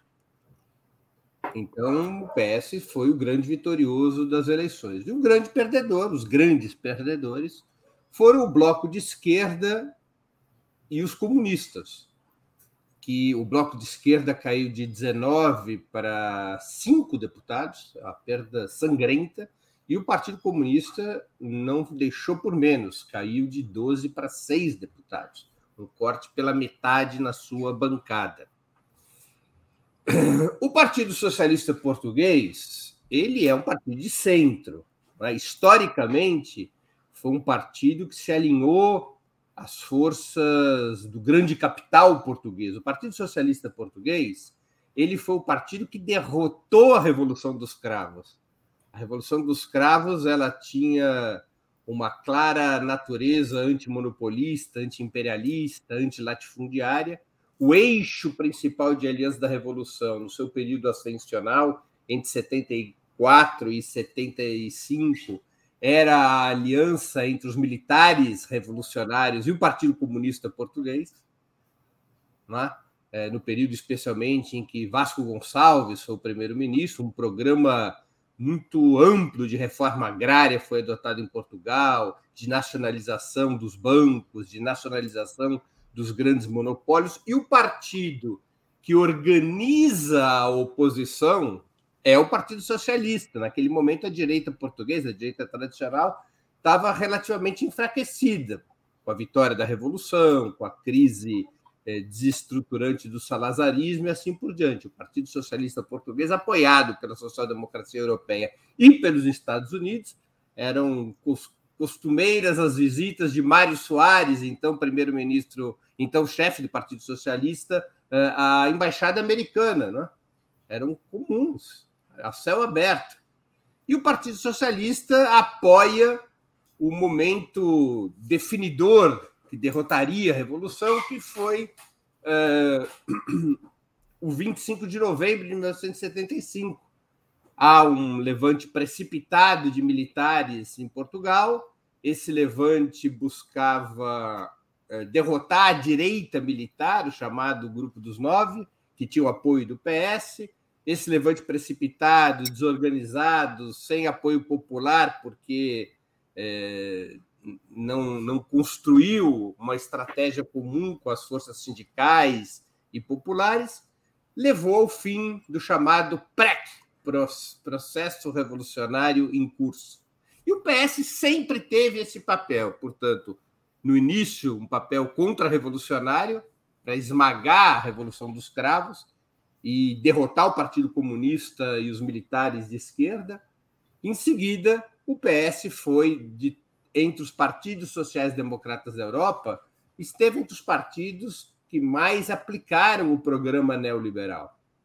O Partido Socialista Português, ele não é um partido contra o neoliberalismo, ao contrário, seu programa sempre foi irmanado ao neoliberalismo, que coincide, não é, é Daphne, a derrota da Revolução dos Cravos em 75 antecede de poucos anos a onda neoliberal se instalaria a partir dos anos 80. Então, quando o Partido Socialista passa a ser governo em Portugal, Mário Soares foi primeiro-ministro, depois foi presidente, tivemos aí vários governos socialistas portugueses intercalados com os governos do PPD, PSD.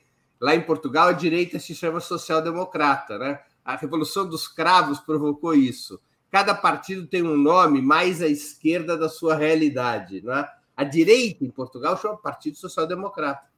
Antes chamava Partido Popular Democrata e depois Partido Social Democrata, uma coalizão, né? PPD, PSD. Isso é direita em Portugal, a direita neoliberal dura, chama PPD, PSD. O Partido Socialista, que de socialista não tem nada, nem de social-democrata, historicamente, ele se chama Partido Socialista. Né? Então, é, é, era sinal dos tempos. Não é? Então, o Partido Socialista comandaria a, a, conversão neoliberal de Portugal nos anos 80 e nos anos 90.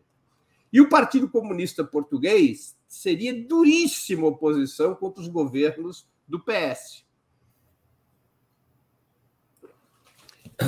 Essa política do PS, que teve oscilações, às vezes um pouquinho mais neoliberal, às vezes um pouquinho menos, levaria às eleições de 2015 em Portugal, já naquela crise enorme provocada pela, pelo colapso das finanças mundiais em 2008 e 2009. O Partido Socialista Português se enfraqueceria muito porque os seus eleitores identificavam o Partido Socialista com o austericídio, com a crise de Portugal.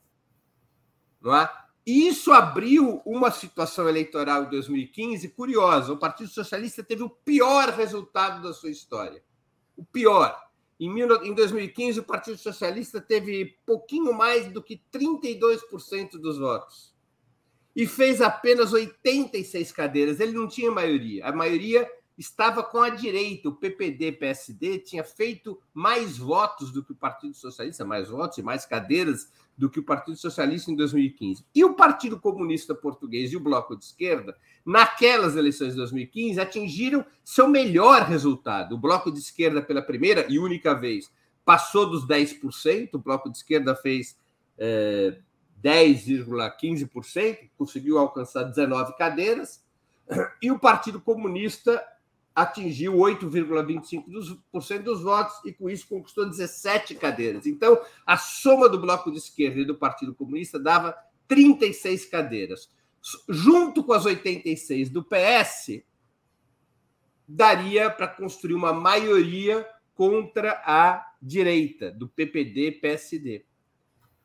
E é isso que fizeram os comunistas e o Bloco de Esquerda, em troca de concessões programáticas do Partido Socialista apoiaram o governo do Antônio Costa, sem participar do governo, mas votando com o governo no parlamento, e assim se criou a Geringonça, que é essa aliança do PS, historicamente neoliberal, com o PCP e o Bloco de Esquerda. É? Essa aliança, Daphne, ela foi é, ela permitiu a Portugal enfrentar melhor a crise do que outros países, é verdade, a curto prazo ela teve algum efeito, mas é uma aliança que foi sangrando o Partido Comunista e o Bloco de Esquerda desde sempre, porque o mecanismo funciona assim. O PS estava no seu pior momento, perdendo eleitores exatamente para o bloco de esquerda e para o Partido Comunista. Na hora que o bloco de esquerda e o Partido Comunista apoiam o PS, eles, tão, eles passam um sinal para o seu eleitorado de que o PS não é tão ruim assim. O PS não é neoliberal, o PS até que é bacana. E isso ajuda o PS a ir reconstruindo sua imagem. Ao invés de se aproveitar da crise do PS para fortalecer uma alternativa à esquerda, PCP e Bloco de Esquerda apoiam o Partido Socialista e salvam a pele do Partido Socialista. Nas eleições seguintes, que foram em 2019, isso já se fez notar. O PS pulou de 32% para 36% de votos, de 86 cadeiras para 108 cadeiras. Havia se passado o pano para o PS. O bloco de esquerda já caiu um pouco, daqueles 10,15%, já caiu para 9,5%, embora mantendo as 19 cadeiras. E o PCP foi o que mais caiu nas eleições de 2019.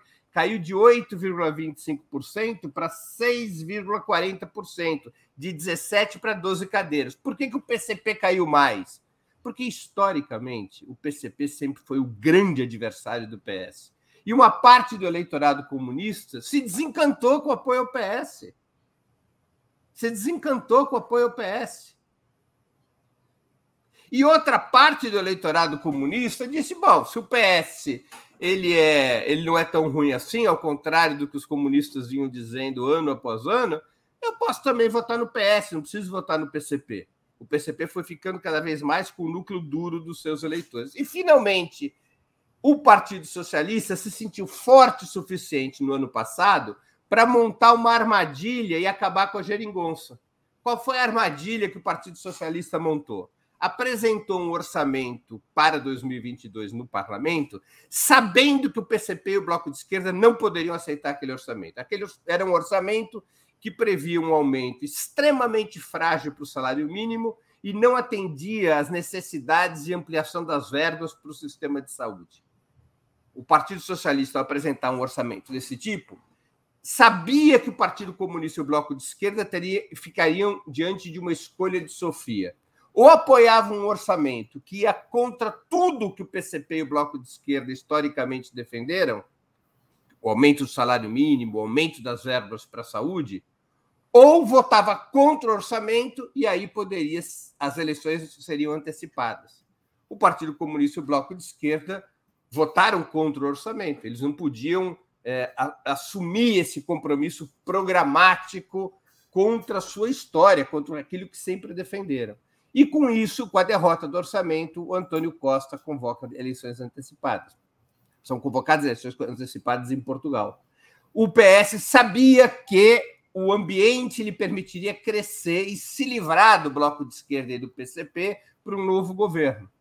O PS faz uma campanha inteligente, uma campanha ajudada pelas pesquisas eleitorais. As pesquisas eleitorais mostravam que o PPD-PSD estava pau a pau com o PS. O PS usa o espantalho do perigo da, da vitória da direita e do crescimento da extrema-direita, do Chega, para angariar votos em seu favor. O PS faz uma campanha o tempo todo defendendo a geringonça, reivindicando para si próprio o sucesso da geringonça e dizendo: ou vocês votam no PS para manter essas conquistas da geringonça ou a direita ganha.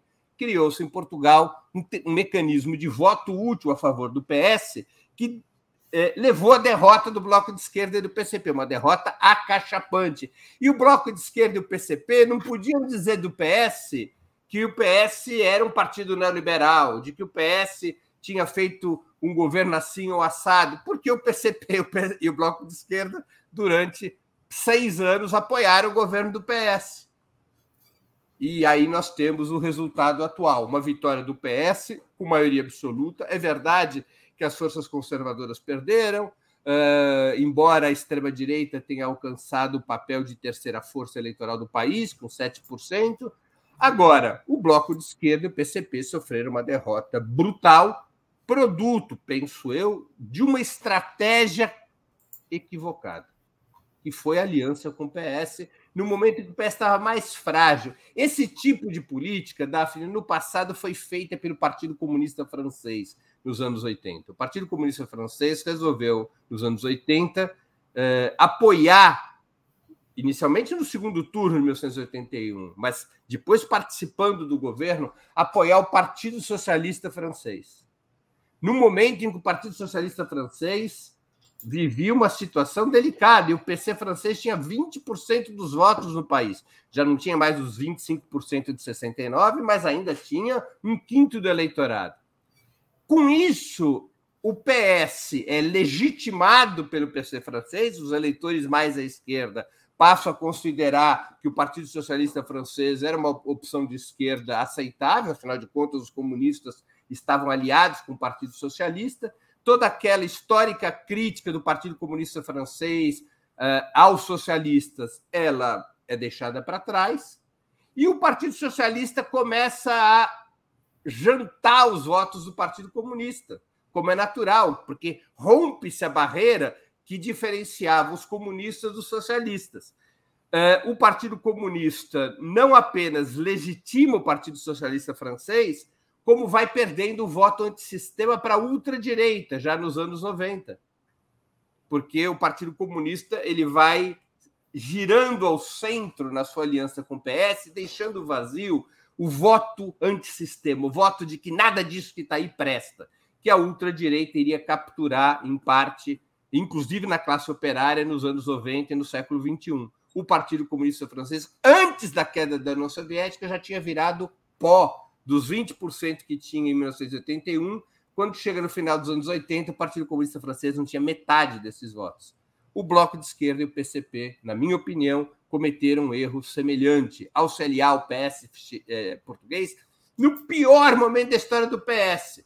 Não houvesse essa opção, o, o PCP e o Bloco de Esquerda poderiam tentar constituir uma alternativa de esquerda entre si, entre o PCP e o Bloco de Esquerda. Ali há muito sectarismo de parte a parte. O Partido Comunista Português vê no bloco de esquerda um competidor pelo seu espaço político, que efetivamente é. O bloco de esquerda reúne setores que vieram do PCP, mas também setores que vieram do trotskismo e do maoísmo, que sempre conflitaram com o PCP. Ali há muito sectarismo entre essas duas forças.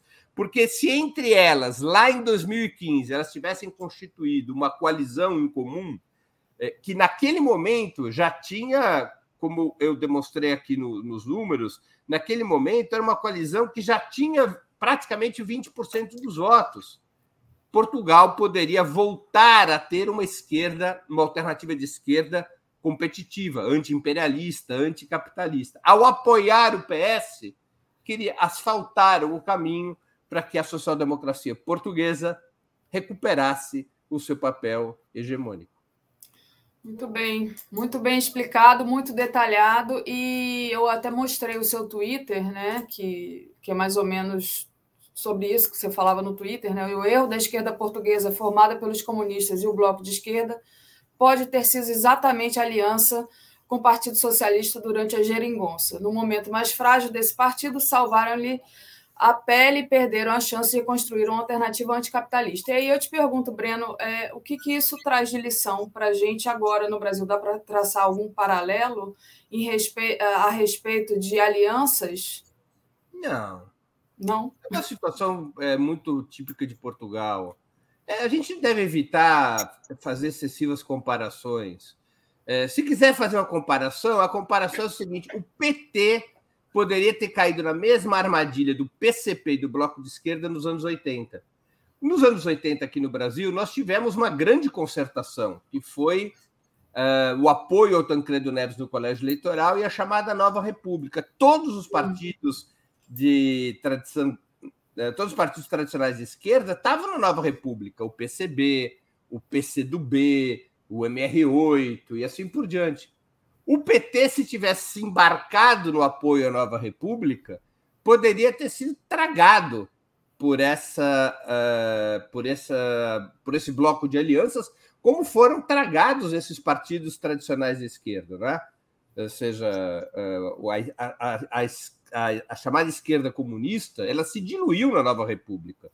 Durante anos, ela foi apêndice daquele projeto de transição conservadora. O PT fez o oposto, fez o oposto do bloco de esquerda e do PCP nos anos 80. O, PC, o PT, mesmo correndo o risco de ir para o gueto, para o isolamento, o PT se manteve num caminho independente e de oposição frontal à nova república, não aceitou nem uhum. ir ao colégio eleitoral, votou contra a Constituição. E com isso o PT se legitimou para ganhar os votos daqueles setores populares progressistas que haviam se iludido com a nova república, que haviam se encantado até com a nova república e foram profundamente decepcionados pela política econômica e assim por diante. Então o PT estava bem situado para capitalizar os votos oposicionistas contra a nova república e emerger em 89 com a candidatura do Lula, que vai para o segundo turno com é, e, e, no segundo turno chega a 47% dos votos, e a partir dali o PT passa a ter protagonismo na vida política do país.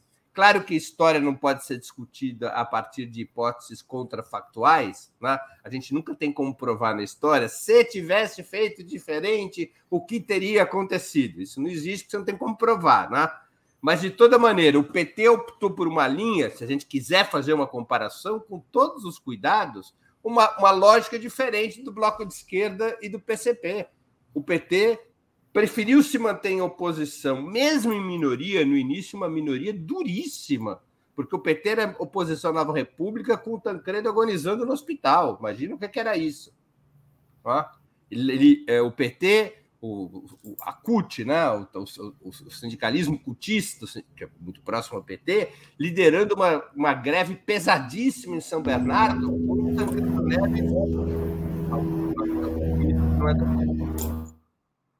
com o Tancredo Neves é, é, agônico, né? É, mas esse caminho da independência, de não aceitar fazer parte dessa concertação, é que levou o PT a ter força nos anos posteriores, já a partir da eleição de 1989 e mesmo nas eleições municipais de 1988. Enquanto a Nova República matava os operários de Volta Redonda, naquela invasão do Exército contra a greve dos trabalhadores de Volta Redonda em 88, o PT denunciava a Nova República e alicerçava a vitória da Luísa Erundina em São Paulo. Então, o caminho do PT nos anos 80 foi o oposto do Bloco de Esquerda e do PCP de 2015 para cá. Essa é a única comparação que me parece razoável.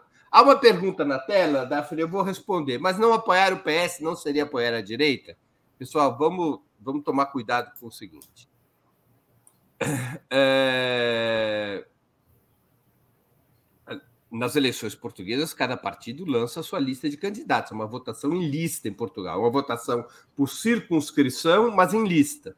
Por isso que há uma certa é...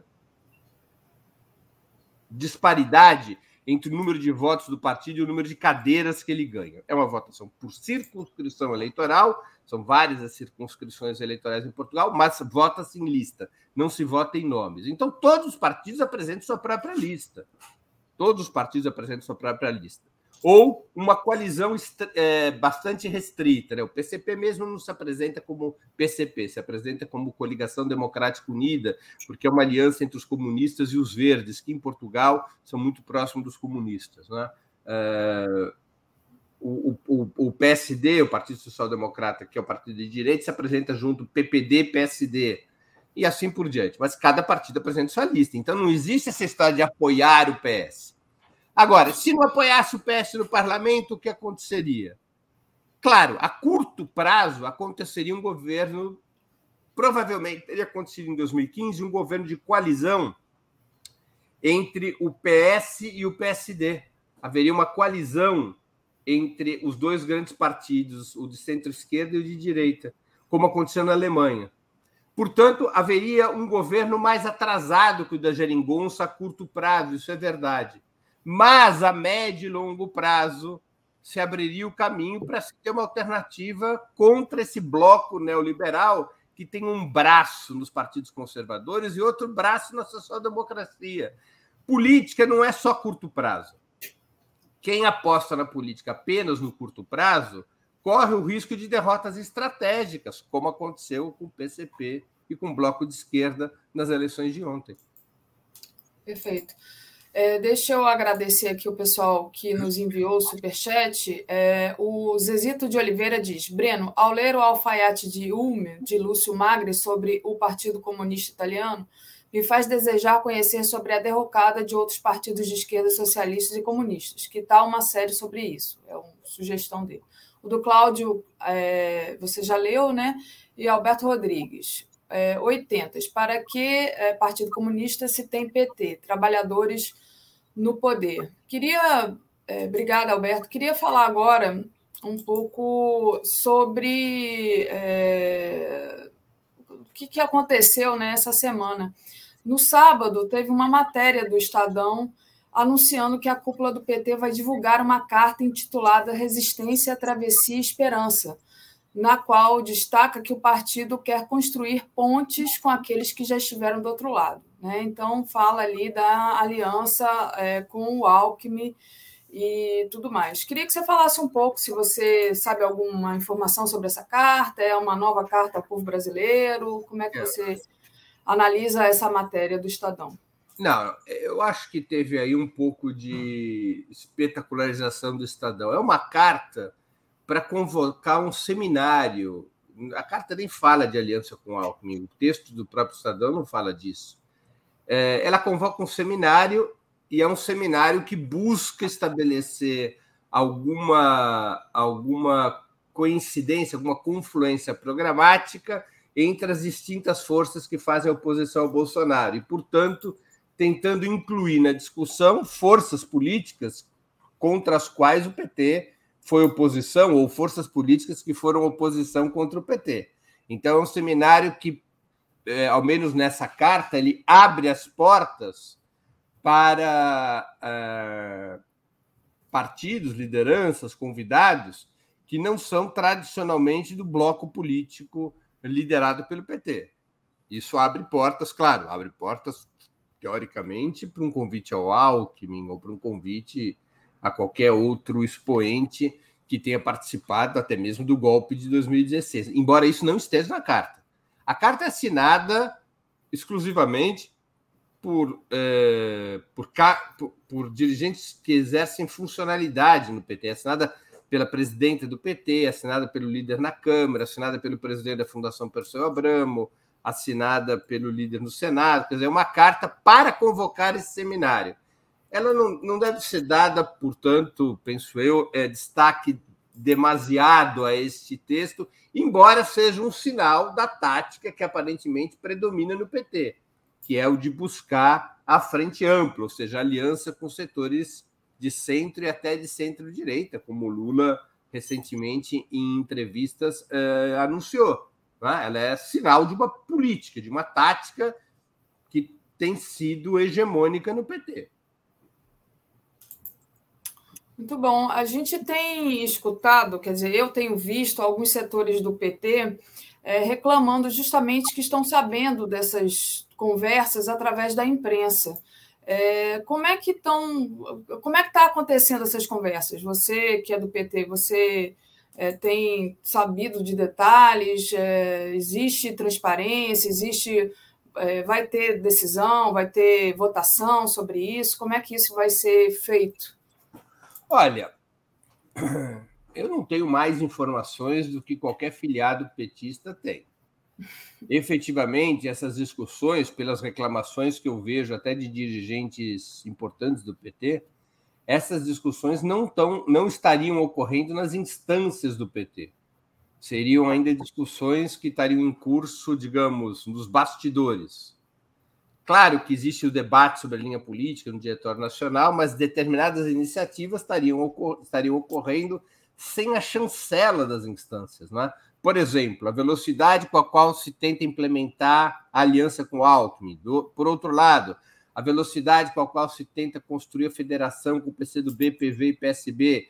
É, há muita reclamação de que esses passos que estão sendo dados não estão ah, avalizados por nenhuma instância do PT. Não há uma decisão do Diretório Nacional a respeito dessas duas questões, não há uma, um debate interno no partido, é, um debate organizado, deliberativo do partido em relação a esses temas. Eu acho até, Daphne, que em termos, pelo, pelo peso histórico que isso tem, pelo peso político que isso tem, eu acho, por exemplo, que o PT entrar ou não numa federação com PTC do B, PV e PSB deveria ser submetido a um plebiscito interno no PT. Não é nem uma reunião de diretório nacional, porque diz respeito ao futuro do PT. Se integrar ou não uma federação desse tipo. Eu penso que, como em outras oportunidades, infelizmente em poucas outras oportunidades, o PT deveria convocar um plebiscito interno para a militância decidir se aceita ou não a federação, a proposta de federação que está sendo construída. Não deveria ser uma decisão da executiva, do diretório nacional, nem mesmo de um encontro nacional. Eu acho que deveria ser um plebiscito interno. O PT já fez plebiscitos desse tipo, né? O PT fez plebiscito desse tipo para decidir se o partido deveria ir ou não ao colégio eleitoral de 1985. O PT fez plebiscito desse tipo para decidir se seria a favor do parlamentarismo, do presidencialismo, ganhou o presidencialismo. Eh, eu acho que, inclusive, a tecnologia hoje ajuda muito, né? É possível rapidamente ter mecanismos confiáveis de votação. Eu acho que deveria ser submetido a um plebiscito, uma participação real da militância através de plebiscito. E o estatuto do PT, Daphne, diz muito claramente que a chapa presidencial, presidente e vice, tem que ser aprovada por um encontro nacional. Isso é o que, essa é a previsão estatutária do PT. Nem o Diretório Nacional, a não ser em situação. Só aconteceu uma única vez, numa situação muito emergencial, que o Diretório Nacional é quem definiu a, a chapa, que foi exatamente em 2018 que havia uma situação muito é, é, excepcional, não é? Lula preso, cancelamento do registro da sua candidatura pelo Tribunal Superior Eleitoral, não havia tempo hábil para a realização do encontro nacional, então ali foi delegado é, pelo próprio encontro nacional, foi delegado à executiva que deliberasse a substituição de chapa caso Lula não pudesse ser candidato. Então, é, eu penso eu que esses mecanismos de, previstos no Estatuto do PT devem ser acionados. Deve haver uma ampla participação da militância nesse debate. No caso específico da federação, eu creio que o correto seria a convocação de um plebiscito interno para decidir se o PT adere ou não a essa federação. E a respeito da federação, você soltou um Twitter que disse assim: será um convite à paralisia e à liberação de bancadas se a direção da possível federação tiver 27 membros do PT, 15 do PSB, 4 do PCdoB e do PV, com cláusula de 2%, 34 votos para tomar de decisão. Cláusula de dois terços. De dois terços, é. É, basta que. É porque eu não estou lendo o Twitter, eu, eu, só recopiei ele aqui no meu, no meu documento. Então, basta que o PSB e o PV se unam para qualquer deliberação, quer dizer que eles podem travar né? Uhum. tudo. É, e porque... aí, queria que você falasse um pouco sobre isso, sobre essa coisa deles. É, você junta, mas que eles podem não deixar passar nada. Olha, é, esse meu tweet diz respeito a Vou uma. Aqui é, é, diz respeito a uma notícia veiculada em vários veículos de comunicação de que teria havido um acordo para a composição da direção da possível federação entre o PT, o PCdoB, o PV e o PSB. Qual seria esse acordo? Uma direção de 50 vagas Cada partido indicaria um número de vagas correspondente à sua bancada na Câmara dos Deputados, que é como hoje também se calcula fundo partidário, fundo eleitoral, etc. Por essa proporção das bancadas atuais na Câmara dos Deputados, dos 50 das 50 vagas na direção da federação, na, da direção nacional da federação, o PT teria direito a 27, o PSB teria direito a 15 vagas e o PCdoB e o PV, cada um a quatro vagas. Essa seria a composição da direção da federação pelas negociações que estariam em curso.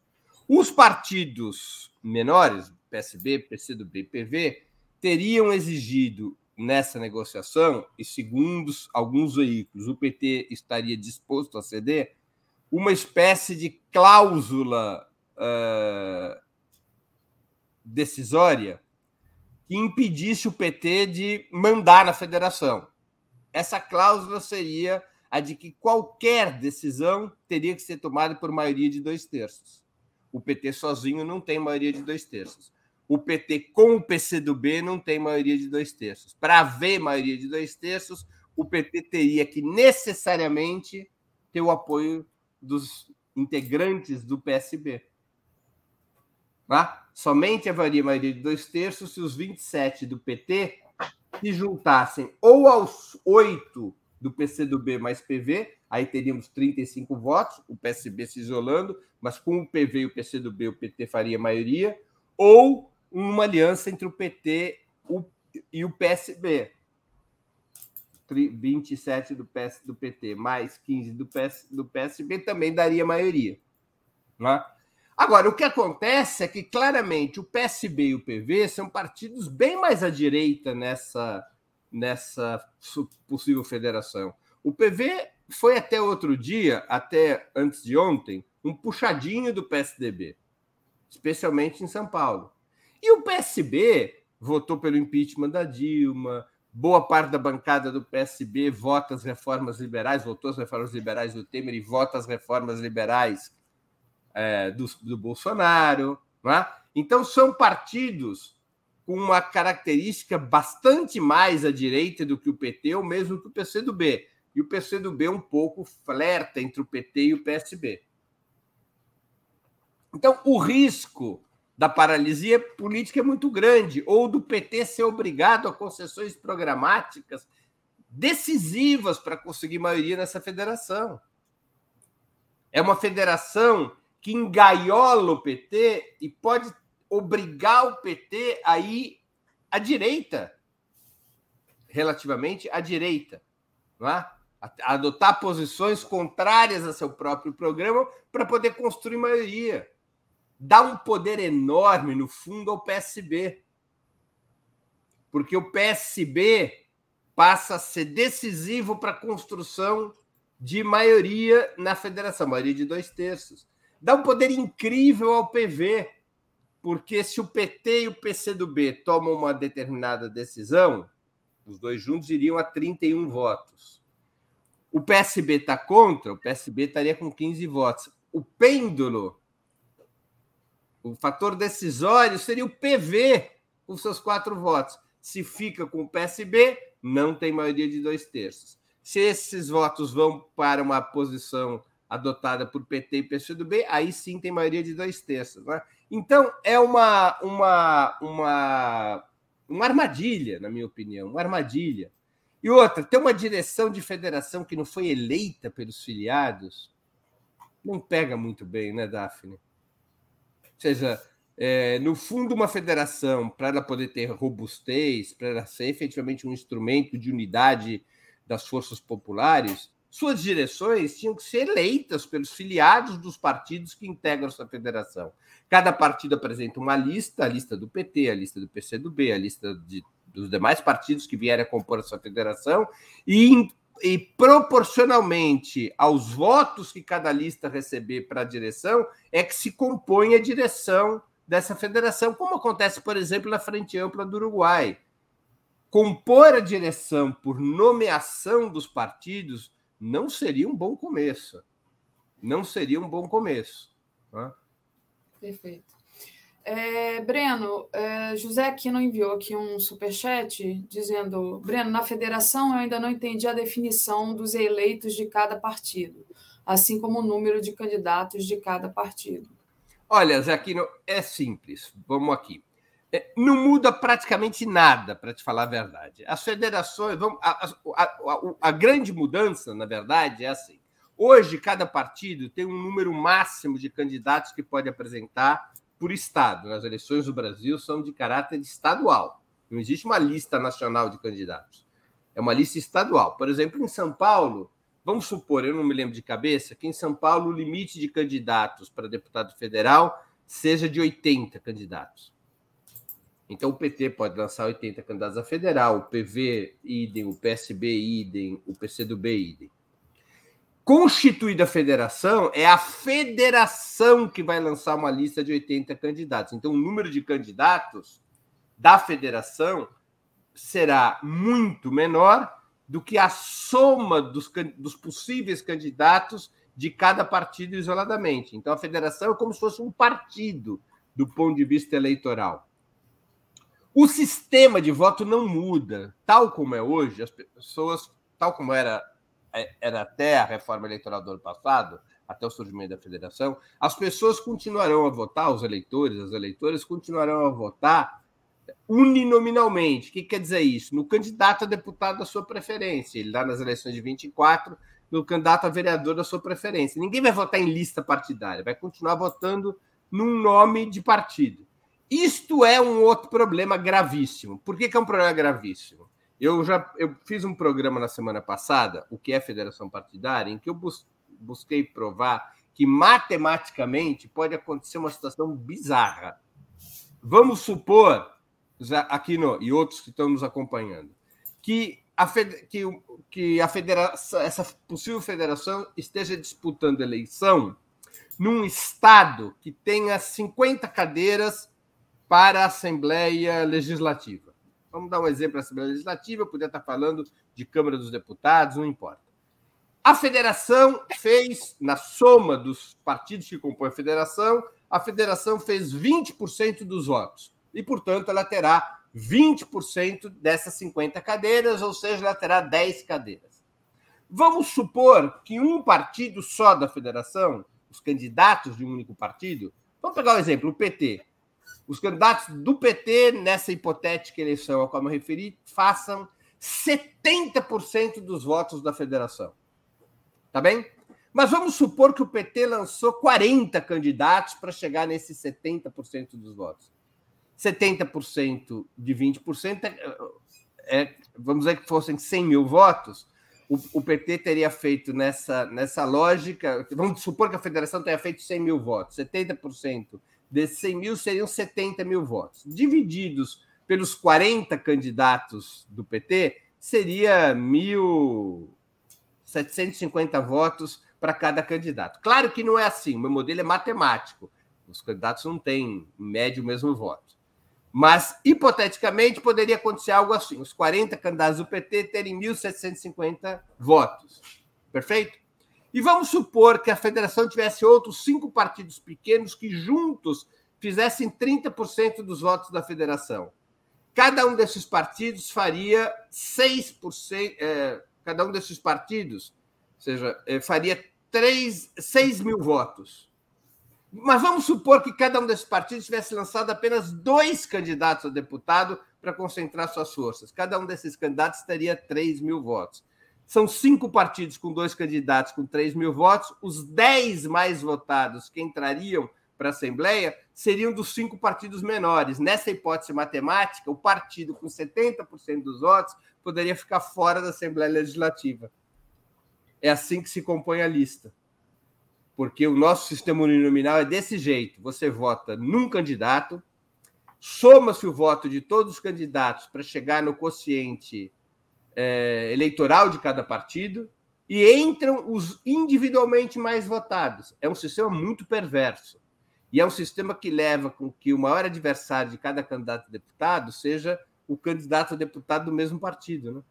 Porque a disputa é para ver quem vai ficar entre os mais votados de cada partido ou da federação.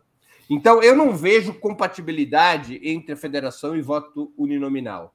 Federação pressupõe voto em lista, coisa que nós não temos.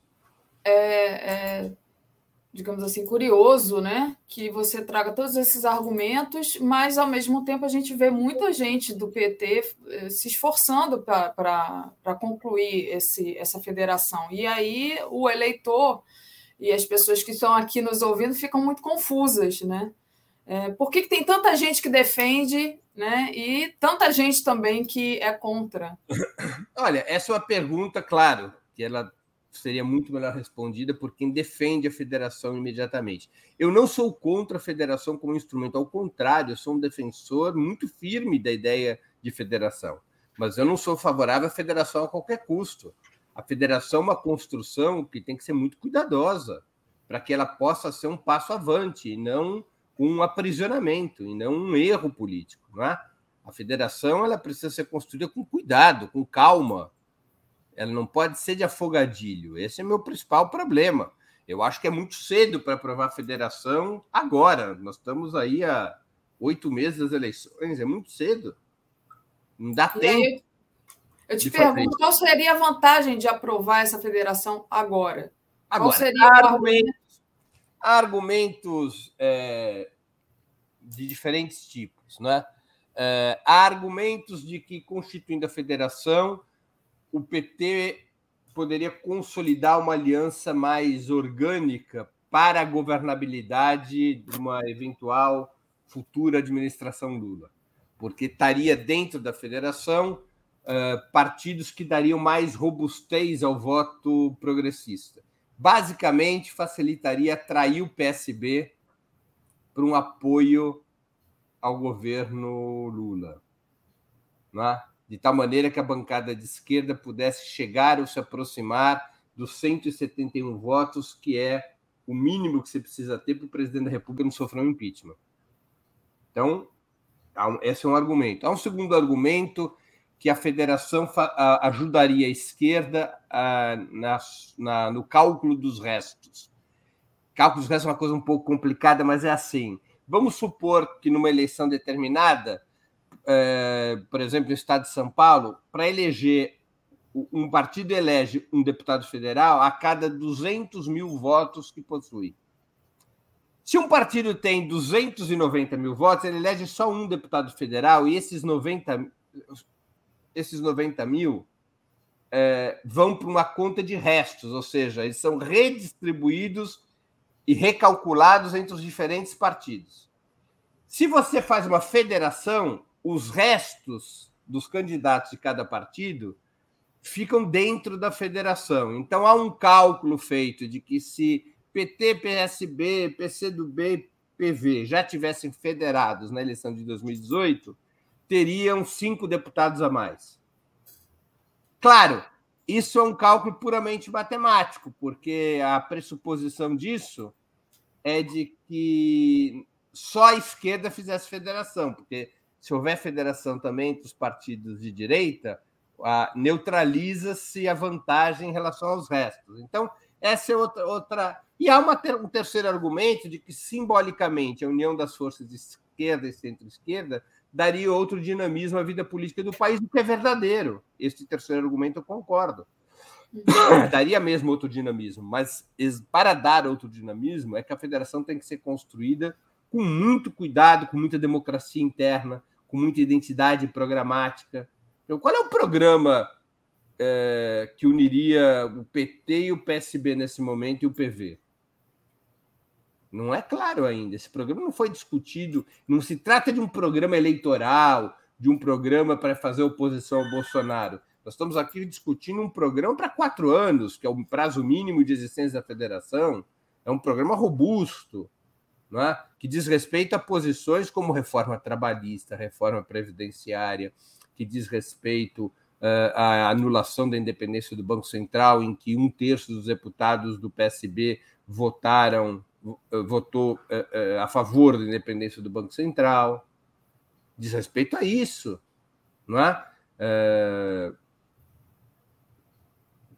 Pela maneira como supostamente estaria sendo negociada a direção da federação, não seria possível fechar questão em vários temas e nós teríamos ainda deputados do PSB votando em reformas liberais ou impedindo no governo Lula a aprovação de revogação dessas reformas. Não há identidade programática construída. Tudo isso precisa ser caminhado para termos uma federação que realmente faça a diferença. É a minha opinião.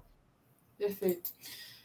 Deixa eu agradecer ao pessoal que nos enviou aqui superchat, o Maurício o Lourenço Taboão. Todas as mudanças eleitorais são para impedir o avanço do PT no proporcional. Disso sabemos, né? É uma pergunta. Juliana Alves. É, ok, Breno, ainda é cedo para a federação. Na sua opinião, quem deveria ser vice nessa configuração? Ela pergunta. E o Jurandir. É, o Jurandir enviou aqui um superchat só no apoio sem mensagem. É, você quer responder essa questão do vice?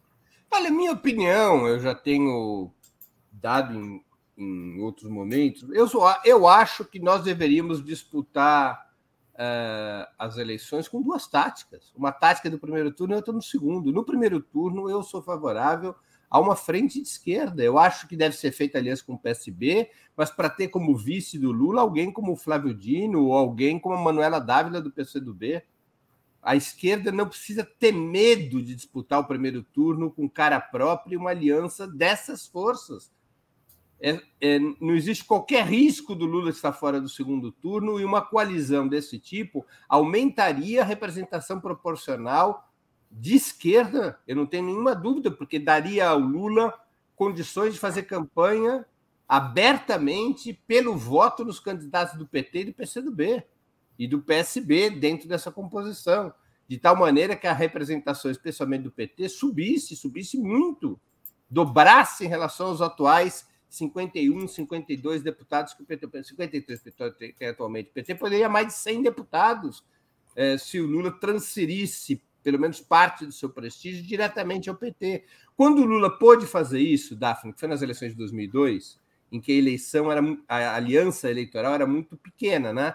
Era o PT, o PCdoB e o PL. Mas o PL era uma casca de ovo, serviu só para trazer o, o, o Zé Alencar como vice. Naquela eleição de 2002, o Lula fez abertamente campanha para os deputados do PT, pelo voto no PT, e o PT teve 91 deputados. Nunca mais o PT repetiu essa performance. O PT veio caindo. O PT caiu nas eleições de 2006 para 83, subiu um pouquinho em 2010 para 86 e caiu para 69 em 2014, quando foi a super aliança, aquela aliança da Dilma que tinha acho que 15 partidos em que nem Lula nem ela puderam fazer campanha para os deputados do PT. Aí o PT caiu.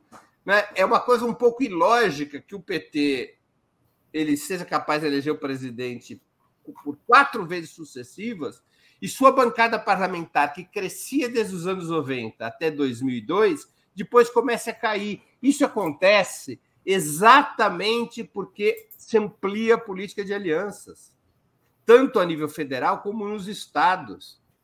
Ao se ampliar a política de aliança, os candidatos majoritários perdem liberdade de fazer campanha, os candidatos majoritários do PT perdem liberdade, relativa ou absolutamente, perdem liberdade de fazer campanha para os candidatos do PT. Porque se o candidato a governador na Bahia é apoiado pelo PT, mas também pelo PSD, pelo PP, pelo PTB, e pelo PCdoB e pelo PSB, e não sei mais o que outros P's, é claro que uma pré-condição desses partidos todos que se aliam e que cedem seu tempo de televisão para a campanha do governador, uma das pré-condições é que o candidato a governador faça, não faça campanha para deputados de um só partido, faça a campanha para todos os partidos da coalizão, neutralizando, portanto, a transferência de votos do majoritário para os cargos proporcionais, para os candidatos a deputado.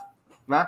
Então, essa é uma, essa é uma questão. Se, para aumentar a representação parlamentar de esquerda, é mais produtivo, isso nos mostra a história eleitoral, uma frente de esquerda do que uma aliança mais ampla. Na federação, a nível no plano da federação e no plano dos estados. Essa é a minha interpretação. Deixa eu agradecer aqui dois superchats do José Aquino, que foi aquele que tinha perguntado sobre a federação. Ele diz: Não estou acreditando, isso é suicídio para o PT. Gilberto Cruvinel, Breno, a federação poderia ser um passo intermediário para se chegar ao voto em lista? É... Ele pergunta. E, Breno, eu passo para você já, é... se quiser responder ao Gilberto, claro, mas também trazer a programação da, do Opera Mundi essa semana, né? Já começou a, todas as atividades aí, vocês estão bem quentes com os programas. Passo para você. Muito bem. É... Olha, eu não vejo como a federação poderia ser uma etapa intermediária para o voto em lista, porque é, é, desta maneira que está aprovada, é conveniente para as forças conservadoras as forças conservadoras têm medo do voto em lista como o diabo da cruz, porque os partidos da direita são cenários de papel, né? eles não existem, eles, têm, eles são muito frágeis, eles não querem se apresentar com cara própria, eles não querem apresentar qual é o seu programa. Esse sistema do voto uninominal interessa as forças conservadoras, porque o voto nominal facilita o clientelismo, facilita a fisiologia, facilita o abuso do poder econômico. Então, as forças conservadoras é, aceitaram federação, parte das forças conservadoras aceitou a federação, mas o voto em lista é uma outra briga, e não há uma relação direta, é, automática, de a federação ser uma etapa para o voto em lista. Não consigo ver dessa maneira. Né?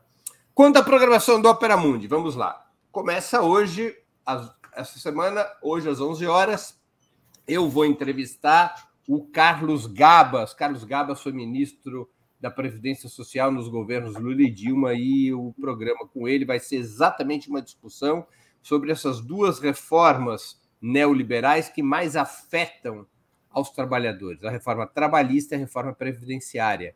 A pergunta para o Carlos Gabas, a pergunta principal, o título do programa, da entrevista, é: a reforma trabalhista deve ser revogada?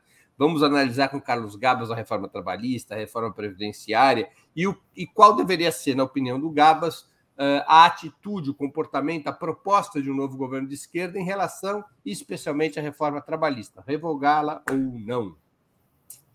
É, amanhã, às 11 horas da manhã, é o 20 Minutos Análise, que é aquele programa, sempre às terças-feiras, eu faço uma exposição sobre algum tema é, da conjuntura nacional, internacional. Amanhã eu vou falar sobre há risco de guerra entre a Rússia e a OTAN é uma, uma exposição sobre este conflito entre a Rússia e a Ucrânia, envolvendo a OTAN e os Estados Unidos. É, eu vou buscar fazer uma exposição que recupera tanto as origens históricas desse conflito, quanto as opções políticas que estão sobre a mesa e quais são, claro, os riscos de uma guerra é, provocada por essa tensão que se vive na fronteira entre a Rússia e a Ucrânia.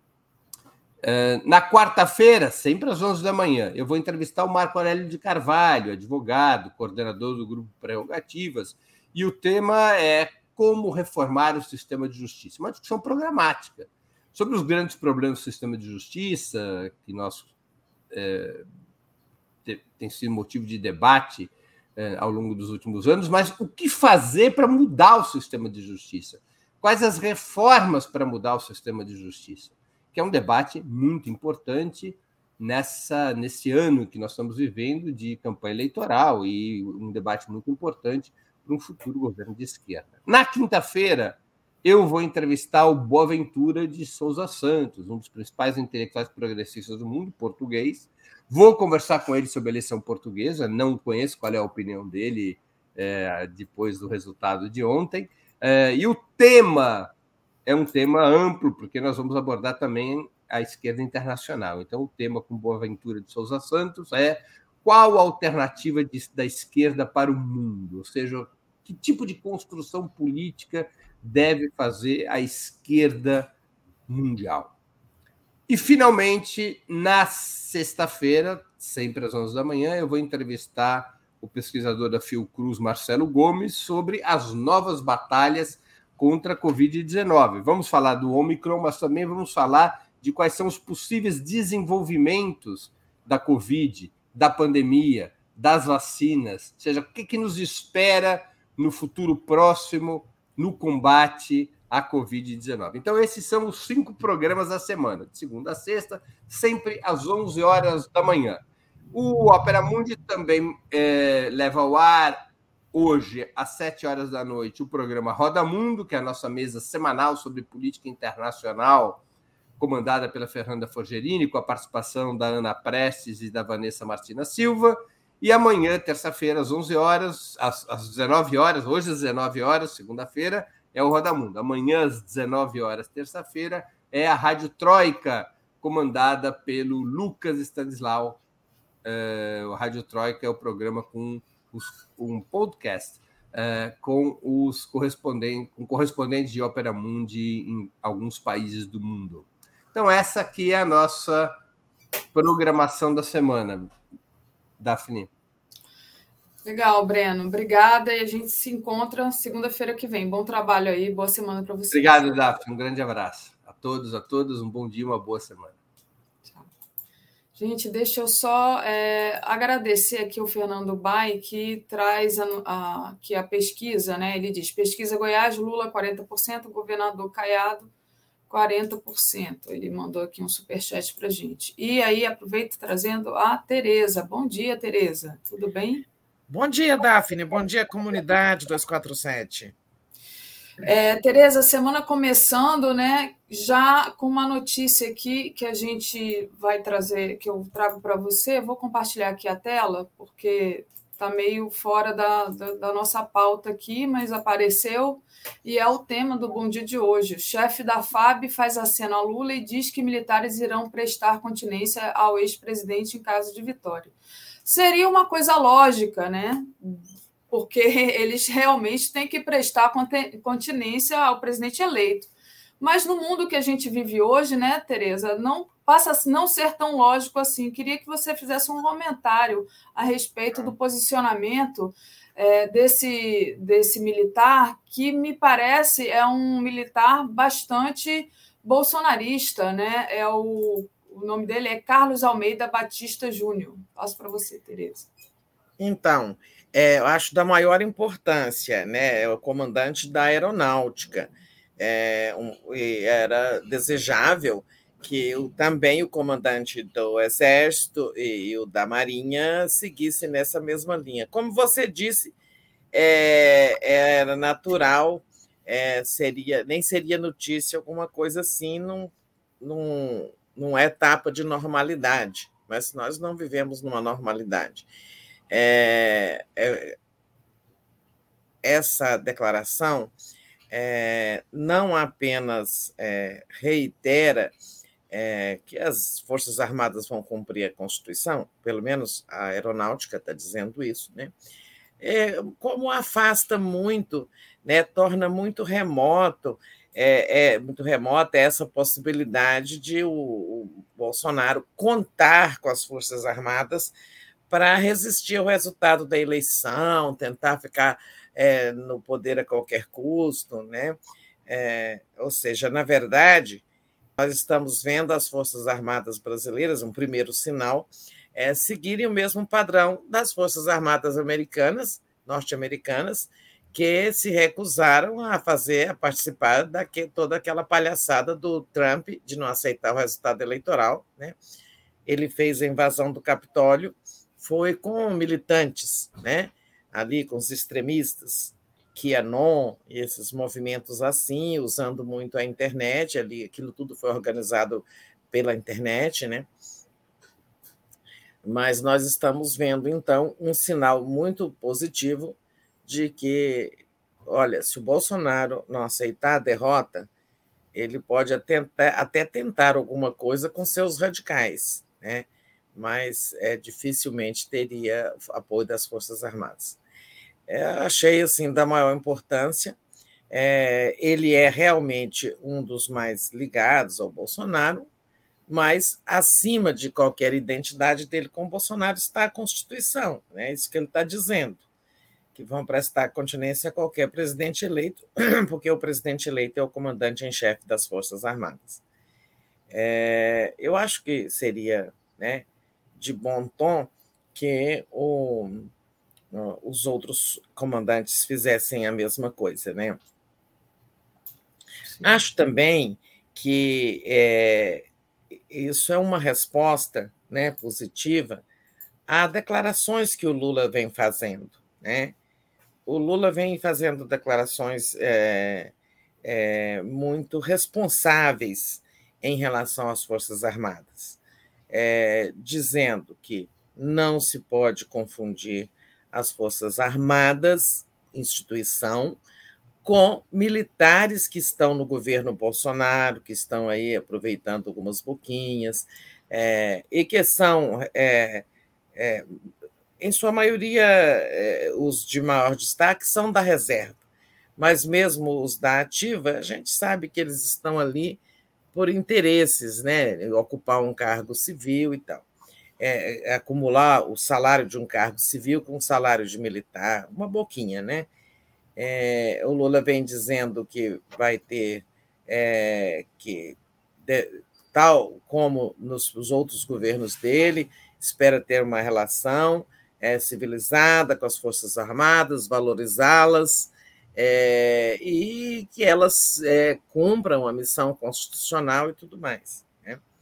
É, eu acho que esses, essas declarações que ele fez recentemente também foram ouvidas lá e contribuíram para esse tipo de resposta. Né?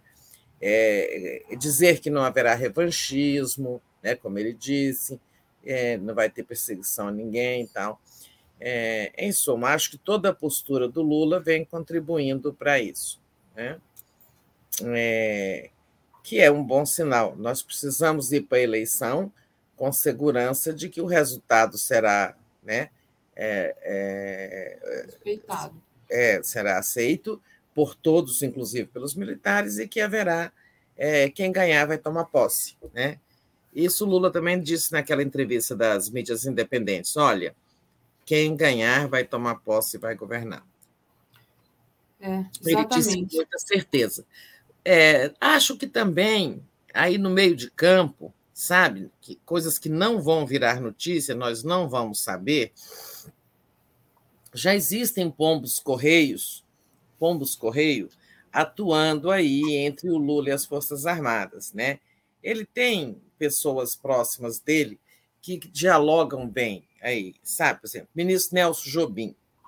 Eu estou falando aqui, assim, não tem nenhuma informação sobre isso, tá? Se o Jobim é, me ouvir, entenderá. Mas só estou dando ele como exemplo. O ministro Nelson Jobim, uma pessoa que dialoga bem com Lula, é do PMDB, inclusive. Era, não sei se ainda é. é mas foi ministro da Defesa e transita bem, tem, tem interlocutores militares, mas é muito próximo do Lula. Né? Jobim, é, por exemplo, pode atuar nisso. Né? Com certeza, Jobim é, já terá dito aos militares com quem ele tem relações: olha, fiquem tranquilos, né? será um governo constitucional, as Forças Armadas serão valorizadas, serão respeitadas, é, desde que elas também fiquem no seu quadradinho constitucional. Então, muito bom isso. E, e também dá uma pista para a gente sobre a rebeldia do Bolsonaro. Né? O Bolsonaro, né, lembrei agora daquela declaração do filho dele que bastava um cabo e um soldado para fechar o STF, e ele vem sendo muito rebelde aí durante esse tempo todo, como se dissesse assim: tenho as armas na mão, tenho o apoio dos militares, posso fazer o que quero. Né? Mas aí é, a gente lembra também que na sexta-feira o Bolsonaro faltou aquele depoimento da Polícia Federal. Né? E aí eu te pergunto, Tereza, o que, que vai acontecer? Né? O que, que vai fazer o ministro Alexandre Moraes agora essa semana? Né? Porque o Bolsonaro pode ser rebelde, pode não faltar. O que, que, que, que acontece? Né? A situação vai ficar mais tensa? Como é que você vê isso? Essas rebeldias do Bolsonaro a partir de agora e especificamente essa de ter faltado ao depoimento da Polícia Federal. É, ele como indivíduo faz, né? É, comete, digamos, é, transgressões da lei, é, mas é ele como indivíduo. A gente vê que não existe nenhuma, nenhum endosso das Forças Armadas ao comportamento dele, mas não cabe a elas também se manifestar sobre isso. Então, é, são coisas dele ele que responda, né? O, tem uma que tem uma declaração aí do general Heleno dizendo, né, é, não declaração pública, que ele teria dito por aí, né, que se ele fosse Bolsonaro já teria explodido o Supremo, né? É, mas explodir o Supremo não é com cabo em soldado, né? É, isso significa dar um golpe. Para isso é preciso muitas, muitas condições, né?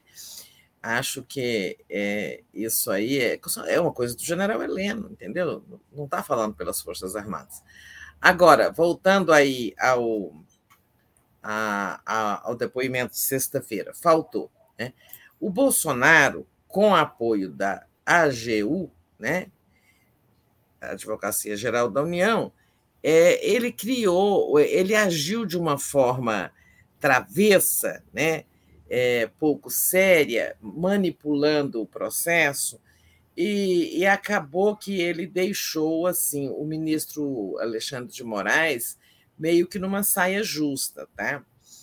E, e, e um comportamento até que está dividindo o meio jurídico. Por que, que eu digo que ele foi manipulando o processo? Assim? Primeiro, é, houve a ordem para que ele depusesse e o presidente da República pode depor por escrito ou presencialmente. Né? É, o, o ministro nunca mandou que ele prestasse depoimento pessoalmente. Né? E ele poderia ter optado por escrito. Né? Então, tinha um prazo de 15 dias, inicialmente, né? isso lá em em, em novembro, final de novembro, um prazo de 15 dias para ele marcar o depoimento e a forma como queria fazer. Né? Ele pediu dois meses de prazo né? e disse que ia prestar o depoimento ao final desse prazo, que terminou em 28 de janeiro. Né? O ministro concedeu então, significava que ele queria fazer o depoimento. Né? Ele manifestou a intenção de prestar o depoimento. Ele poderia ter dito, desde o início, lá, que não, que ia, que ia optar pelo silêncio, né? Mas não, ele primeiro deu a entender que ia fazer o depoimento. Aí o ministro, é, quando chegou ao final é, eles não apresentaram proposta de data e hora e local, nem de forma, né? Aí o ministro perdeu a paciência e determinou o depoimento no dia seguinte, né? É, que era no esgotamento do prazo. Ele não compareceu. Assim, aí na véspera, né? Na véspera, o, ele, eles apresentaram outra petição né, pedindo para suspender o depoimento. E o ministro recusou, disse que estava precluso, o prazo estava esgotado. E aí ele não foi. Né? É, o que, que acontece? Né? É, o que, que vai acontecer? É, não está claro, mas pelo que eu estou entendendo do que os, os juristas estão dizendo, tem uma divisão, né? É, ele, eles entraram com esse documento agora, depois da, da ausência, né, dizendo que o presidente não é obrigado a depor, tem o direito de se ausentar, né, é, usaram até um, um, um episódio envolvendo o ex-presidente Lula, no caso daquela prisão coercitiva, é, ele poderia se ausentar e então se ausentou. Bom, se, era, se a decisão era essa de se ausentar, de não prestar depoimento, é, porque ele nessa condição ele é investigado. Se ele fosse testemunha, tá? Ele era obrigado a prestar depoimento. Mas como investigado, é aquela história, ninguém pode prestar com, prestar é, produzir provas contra si.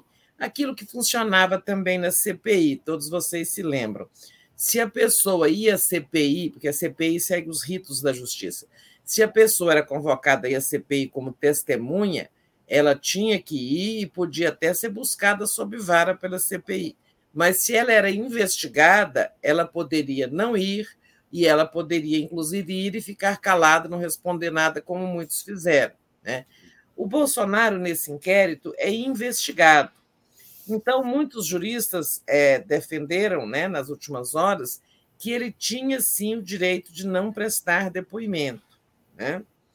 É, outros acham que não, que faltar a uma convocação da justiça é, é, representa crime comum previsto no, no, no, Código Penal 330, né, com punição de, de 15 dias a seis meses de prisão e pagamento de multa, e que também representa, por ele ocupar a presidência da República, crime de responsabilidade. Né? Então, tem essa divisão no meio jurídico. Ele podia ou não é, faltar, ou ele cometeu crime comum e crime de responsabilidade. Né?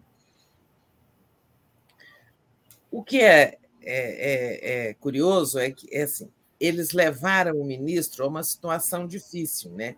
Porque quando foram induzindo a ideia de que o Bolsonaro ia prestar depoimento, ia prestar, ah, me dá mais 60 dias e tal, eles em nenhum momento argumentaram que o presidente tinha o direito de não prestar depoimento, né? Eles foram manobrando a, a situação para um jogo de gato e rato e para deixar o ministro Alexandre de Moraes na situação em que ele está agora. Né? É, por quê? É, o ministro vai ter que decidir se houve ou não crime nessa, né, nessa, nessa ausência. Né? É, ou então remeter o assunto ao plenário. Né? E tudo isso criará mais tensão. Né?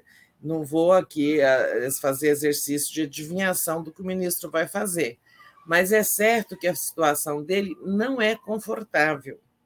Né? Muitos juristas sustentam isso, é, e eu tenho a impressão de que o plenário decidiria que o, que, o, que o Bolsonaro realmente tinha o direito de não prestar depoimento contra si, produzindo, uh, correndo o risco de produzir prova contra si. Então, é, não sei. É, o fato é que criou-se uma situação delicada, é, que não dá para adivinhar o, o, o, decurso agora, mas é, eles conseguiram manobrar de tal forma, com pouca seriedade, até com uma espécie de molecagem mesmo. Né? Eu vou, mas me dá 60 dias, eu vou. Ah, tá. Aí depois 60 dias não marca. Na véspera, pede para suspender, já era tarde. Ah, o ministro disse que é tarde. Aí não comparece não comparece e é, não marcou na agenda nenhum compromisso durante é, entre duas e três horas, que seria o horário de depoimento, né? duas três horas da tarde, ou seja, dando a entender que iria. Né? E assim, essa é a situação. Vamos ver o que, é que acontece, é, mas não é, é, a situação do ministro Alexandre de Moraes ficou assim, né, complicada. É meio que ele perde autoridade, né? É, se o Bolsonaro, se ficar por isso mesmo, digamos assim, é uma, é uma armadilha. E aí, quem acha que o Bolsonaro é burro nas suas jogadas políticas, não é, né, Tereza? Até quero trazer uma outra coisa para você comentar. Ah, isso mesmo, só, só, só, te interromper, porque você falou ah. uma coisa importante. É, não fazer nada é, exatamente, isso deixaria o ministro muito fragilizado, na, sem, sem, autoridade. Mas ele também não pode fazer é, alguma coisa que corra o risco de ele, de ele perder em plenário. Se ele, der, se ele aplicar uma pena ao Bolsonaro porque infringiu o artigo 330 do Código Penal, é prisão de cinco a seis meses, de, sabe? Isso aí tudo não pode, porque esbarra na, na na licença que tem que ter da Câmara, não sei o quê, todo complicado. Crime comum, né? Mas aí ele vai dizer crime de responsabilidade. Isso quem tem que decidir se o presidente cometeu crime de responsabilidade é o Procurador-Geral da República. Aí vai para o Aras, que nada faz, entende? Então, é, ficou meio complicado. É, não punir desmoraliza, punir acaba dependendo de outros, né? É, ainda corre o risco de o um assunto ir a plenário e o Alexandre perder. Por isso que eu acho que ele não vai tomar decisão nenhuma punitiva contra o Bolsonaro. Eu acho que ele remeterá, o mais provável é que ele remeta esse caso ao plenário. Exatamente, né? Vamos, é. vamos ver como é que o Alexandre Moraes vai sair desse cheque, né? É. Ele foi colocado em cheque. A Ali Oliveira enviou aqui um superchat dizendo Bozo é tático de guerra. O Gilberto Cruvinel, meritíssimo, por favor, dê-me mais prazo, pois estarei ocupadíssimo em Florianópolis, andando de jet ski e dançando funk na lancha. Tem outros aqui para ler também, Tereza? Deixa eu. É... Deixa eu só atualizar aqui, que agora minha tela travou, mas é importante também pedir para vocês deixarem um like e compartilharem a live. É, vamos lá, Ricardo, ah, do Ricardo aqui, eu acho que o Ricardo, não sei se entendi, Ricardo, acho que você está aqui fazendo uma crítica é, dizendo que o Lula não consegue sair nas ruas. Não é verdade. O Lula não sai às ruas por causa da Ômicron, por causa da Delta, por causa da Covid, né?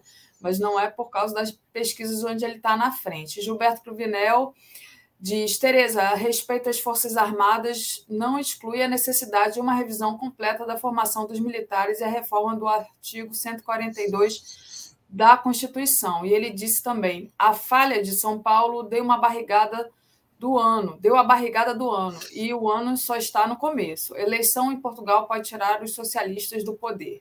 Nossa, Folha que barriga. É. Mas lá na frente nós vamos falar de Portugal. Tá. É, mas ainda falando aqui do, da manipulação política do Bolsonaro, né? Tudo ali é um jogo midiático para o Bolsonaro. Queria que você falasse rapidamente, até porque a gente não vai ficar sendo pautado por isso, do, do Bolsonaro comendo frango com farofa, todo sujo. De, olha, olha a botina dele, querendo passar ali uma imagem de olha como eu sou povo, olha como eu sou popular, mas deu ruim para ele, né? Subiram a hashtag Bolsonaro Porco e eles tiraram a, o vídeo, que era uma coisa assim escatológica. E como outras pessoas que já comentaram aqui anteriormente já disseram, né? O povo não faz essa sujeira para comer, não, né? Não precisa é, fazer essa. É, espalhar farofa por todo lado. Mas faço para você, Tereza. Como é que você achou esse vídeo? O que você viu aí? Só voltando um pouquinho, já volto ao vídeo. É, só para responder ali o Gilberto, é, é verdade, é, as Forças Armadas, a normalização das relações, tudo isso é, não dispensa, primeiro, é, uma revisão curricular da formação, coisa que a Argentina fez lá, nós não fizemos aqui. É, eles recebem uma formação muito ideologizada pela direita, né? É, então, tem isso sim que é preciso enfrentar, né? O ministro da Defesa precisa cuidar disso, futuro ministro da Defesa. É, e tem também a emenda perpétua Almeida, que, a meu ver, precisa ser aprovada, que é a emenda constitucional que diz que, é, que proíbe os militares de ocuparem cargos civis, exceto em alguns cargos, chefe da Casa Militar, GSI, é, que para que se evite situações futuras como essa que o governo enche, que o Bolsonaro encheu o governo de, de, de militares ocupando cargos civis, né? É, é, também o artigo 142 precisa de uma redação mais clara. Bom, só para concordar com isso, e voltando aí no farofeiro, é, é tudo isso que você já disse, né, querendo ser né, uma coisa demagógica, querendo ser popular, como se o povo fosse assim, tão porco. É, e, e, a outra coisa que fica evidente, né? O Bolsonaro não sabe comer, né? É, depois passa mal, vai para o hospital e alguém é alguém é culpado e tal, aí a facada, aí ressuscita a facada e tal. É, ele come de uma forma glutona, né? Não mastiga. Isso aí de se enfarofar todo é tipo de alguém que come, né? Assim, atabalhoadamente, né? ele não sabe é, mastigar, né? como disse ele, ele come camarão com casca, essas coisas horríveis. Em suma, não vamos perder tempo com isso, não, você já falou o essencial. É. Tirar o vídeo.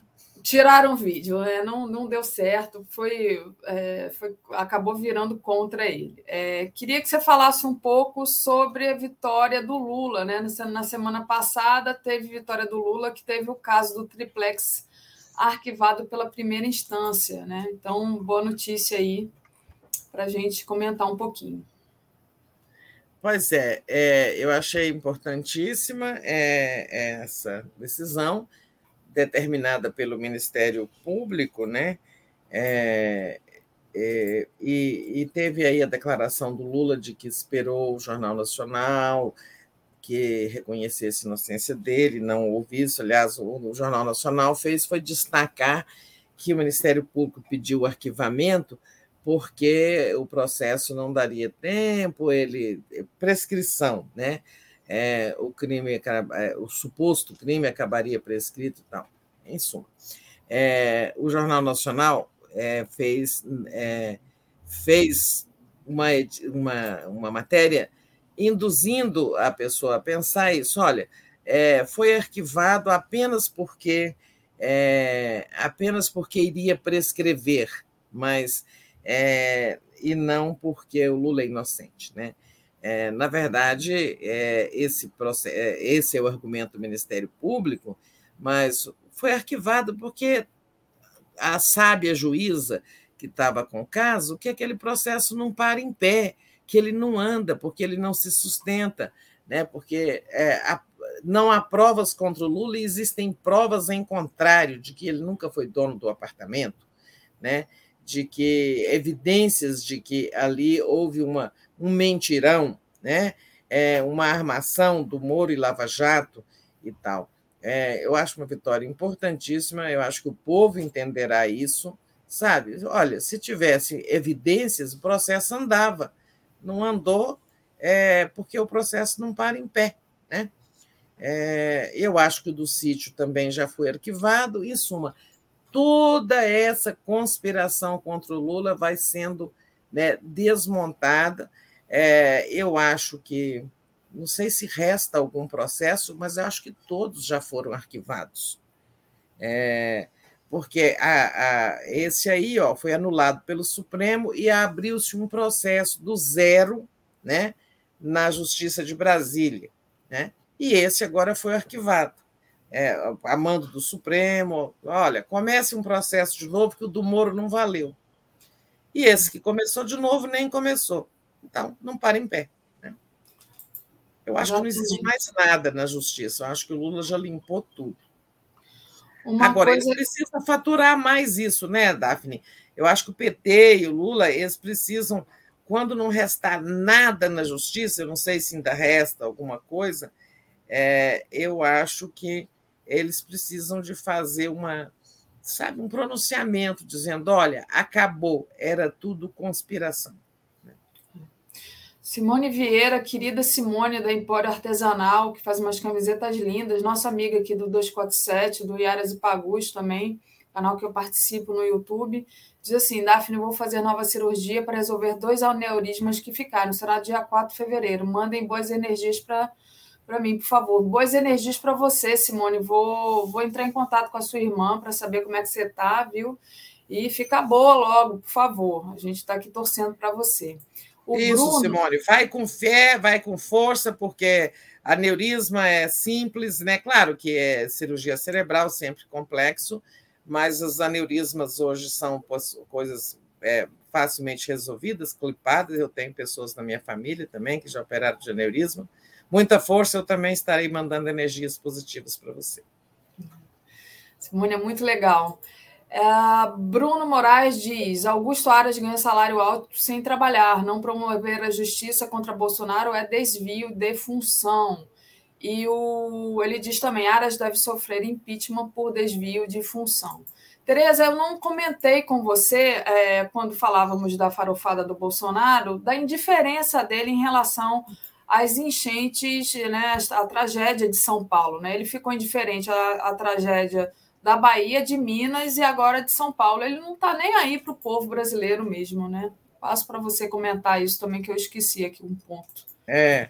Não, eu acho que a indiferença do Bolsonaro com o que acontece com os brasileiros é, e, e quase sempre por razões políticas, né? Porque o PT, o governador da Bahia do PT, o de Minas é aliado dele, mas nem por isso ele foi solidário com os mineiros, não pôs o pelar, nem nada. Agora, esse problema climático, que isso tudo é problema de clima, né, atinge São Paulo de uma forma violenta, já tem 23 pessoas mortas. É, imagina o que vai acontecer agora, inclusive na cidade de São Paulo, né, onde a população de rua cresce, né, a, a, segundo os levantamentos, cresce né, a olhos vistos. Agora, mais gente é, perdeu as casas, mais gente está na rua, está né, tá desabrigada. É, e o governador de São Paulo, Dória, também é um desafeto do Bolsonaro.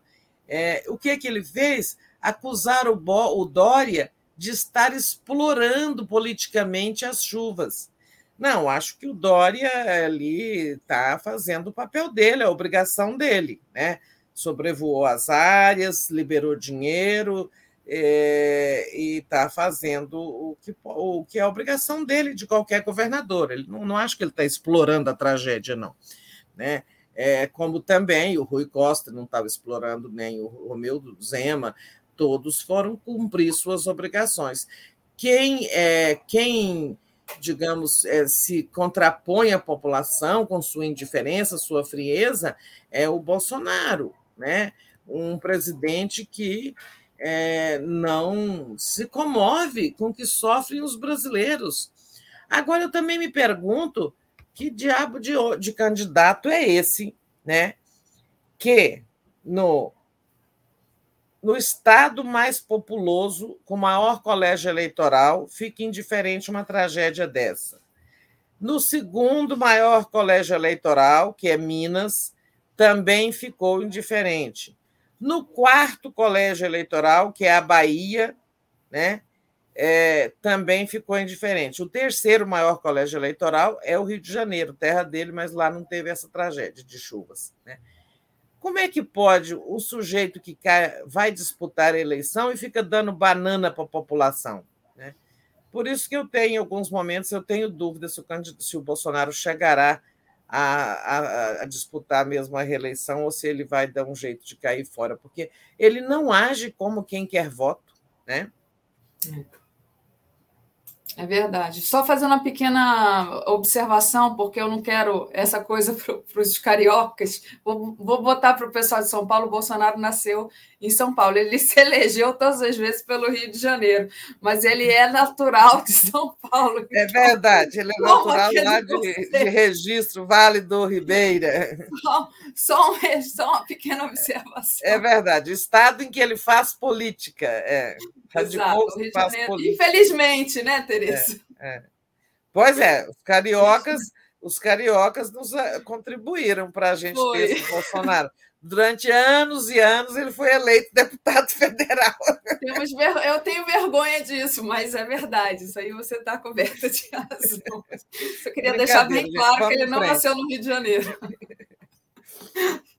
Tereza, e é, é você está coberta de razão, né? Como é que ficar indiferente? Olha, são 21 mortos já, né? Cerca de 500 pessoas estão desalojadas. Eu li há pouco que já são 23.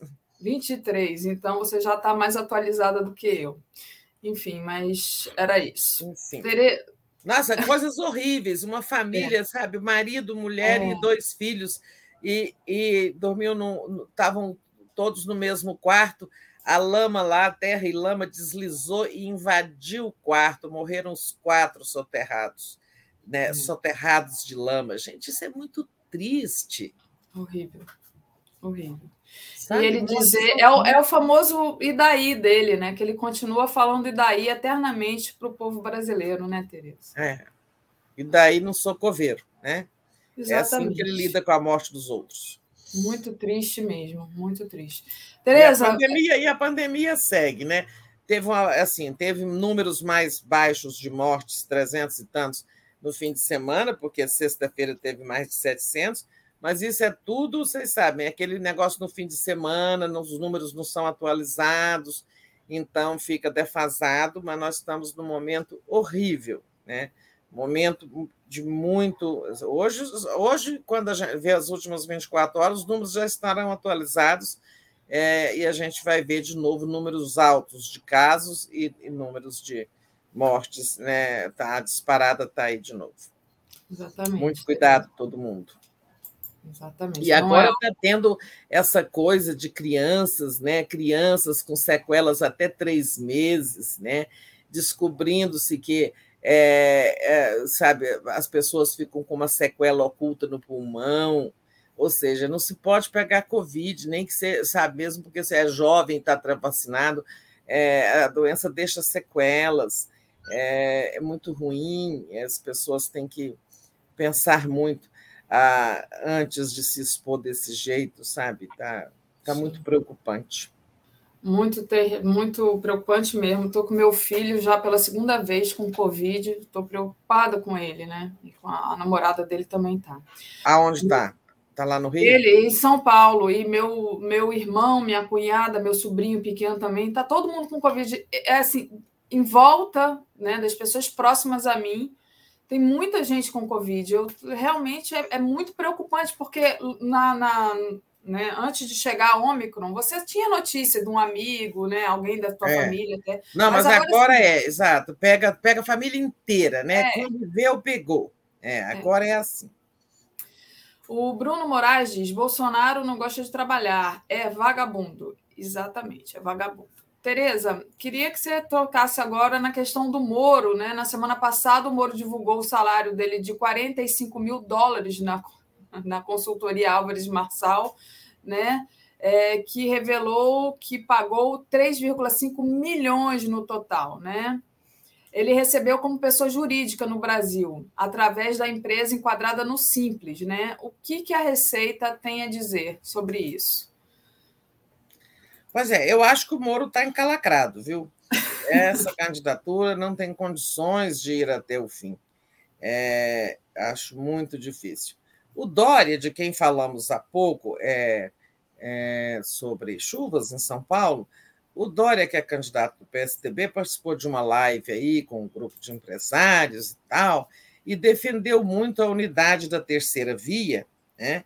ter um candidato único, mais adiante ele se encontrarem e buscarem um candidato comum, e ele citou é, o Moro, é, o, o, o, o, Cidadania e a Simone Tebet, o, o, senador Alessandro Vieira, do Cidadania, e a Simone Tebet.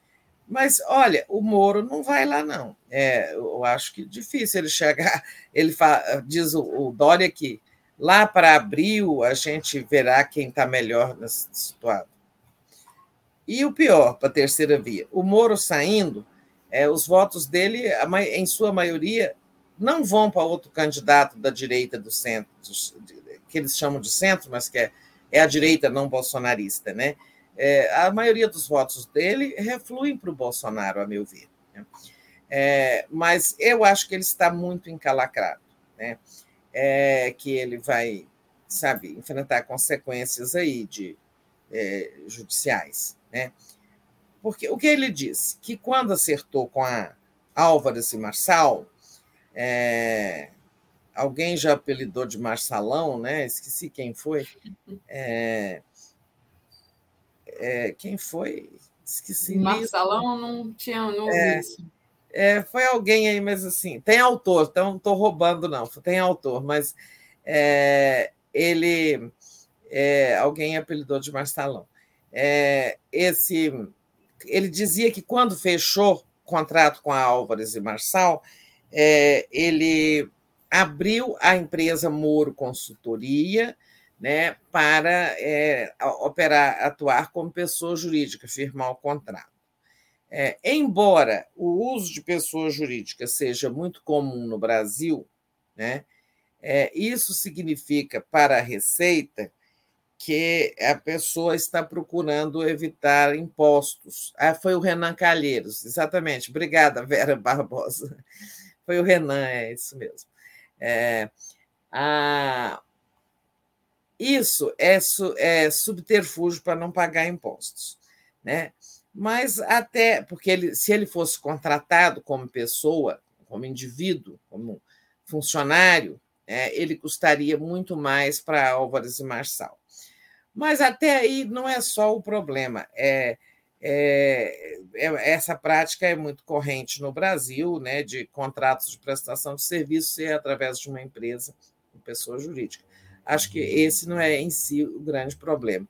O problema é que essa empresa é enquadrada no simples. Ele faturou 3 milhões e meio, é, e isso é, para mim, extrapola é, o limite do simples, né? É, eu acho que essa receita dele é maior do que é, o, o que permite a lei em relação. É, não, até não está dentro do. Está tá dentro. O simples, a pessoa pode faturar até 4 milhões por ano fiz essa consulta rápida aqui, a empresa. Está é, tá dentro da regra. O problema, mas tem outro problema, que é ele não recebeu todo esse dinheiro no Brasil. Né? É, eu acho que vai ter uma investigação do Banco Central para saber o seguinte: é, onde esse dinheiro foi pago? Né? Porque se ele recebeu nos Estados Unidos e deu uma nota fiscal do Brasil, né, isso é crime. Né? Se ele recebeu parte no Brasil e parte nos Estados Unidos, mas deu uma nota fiscal do Brasil, também é crime. Né? Então, é, é, eu acho que ele está bastante encalacrado e que o processo do TCU vai acabar gerando uma é, investigação criminal. Hoje é uma investigação administrativa, né?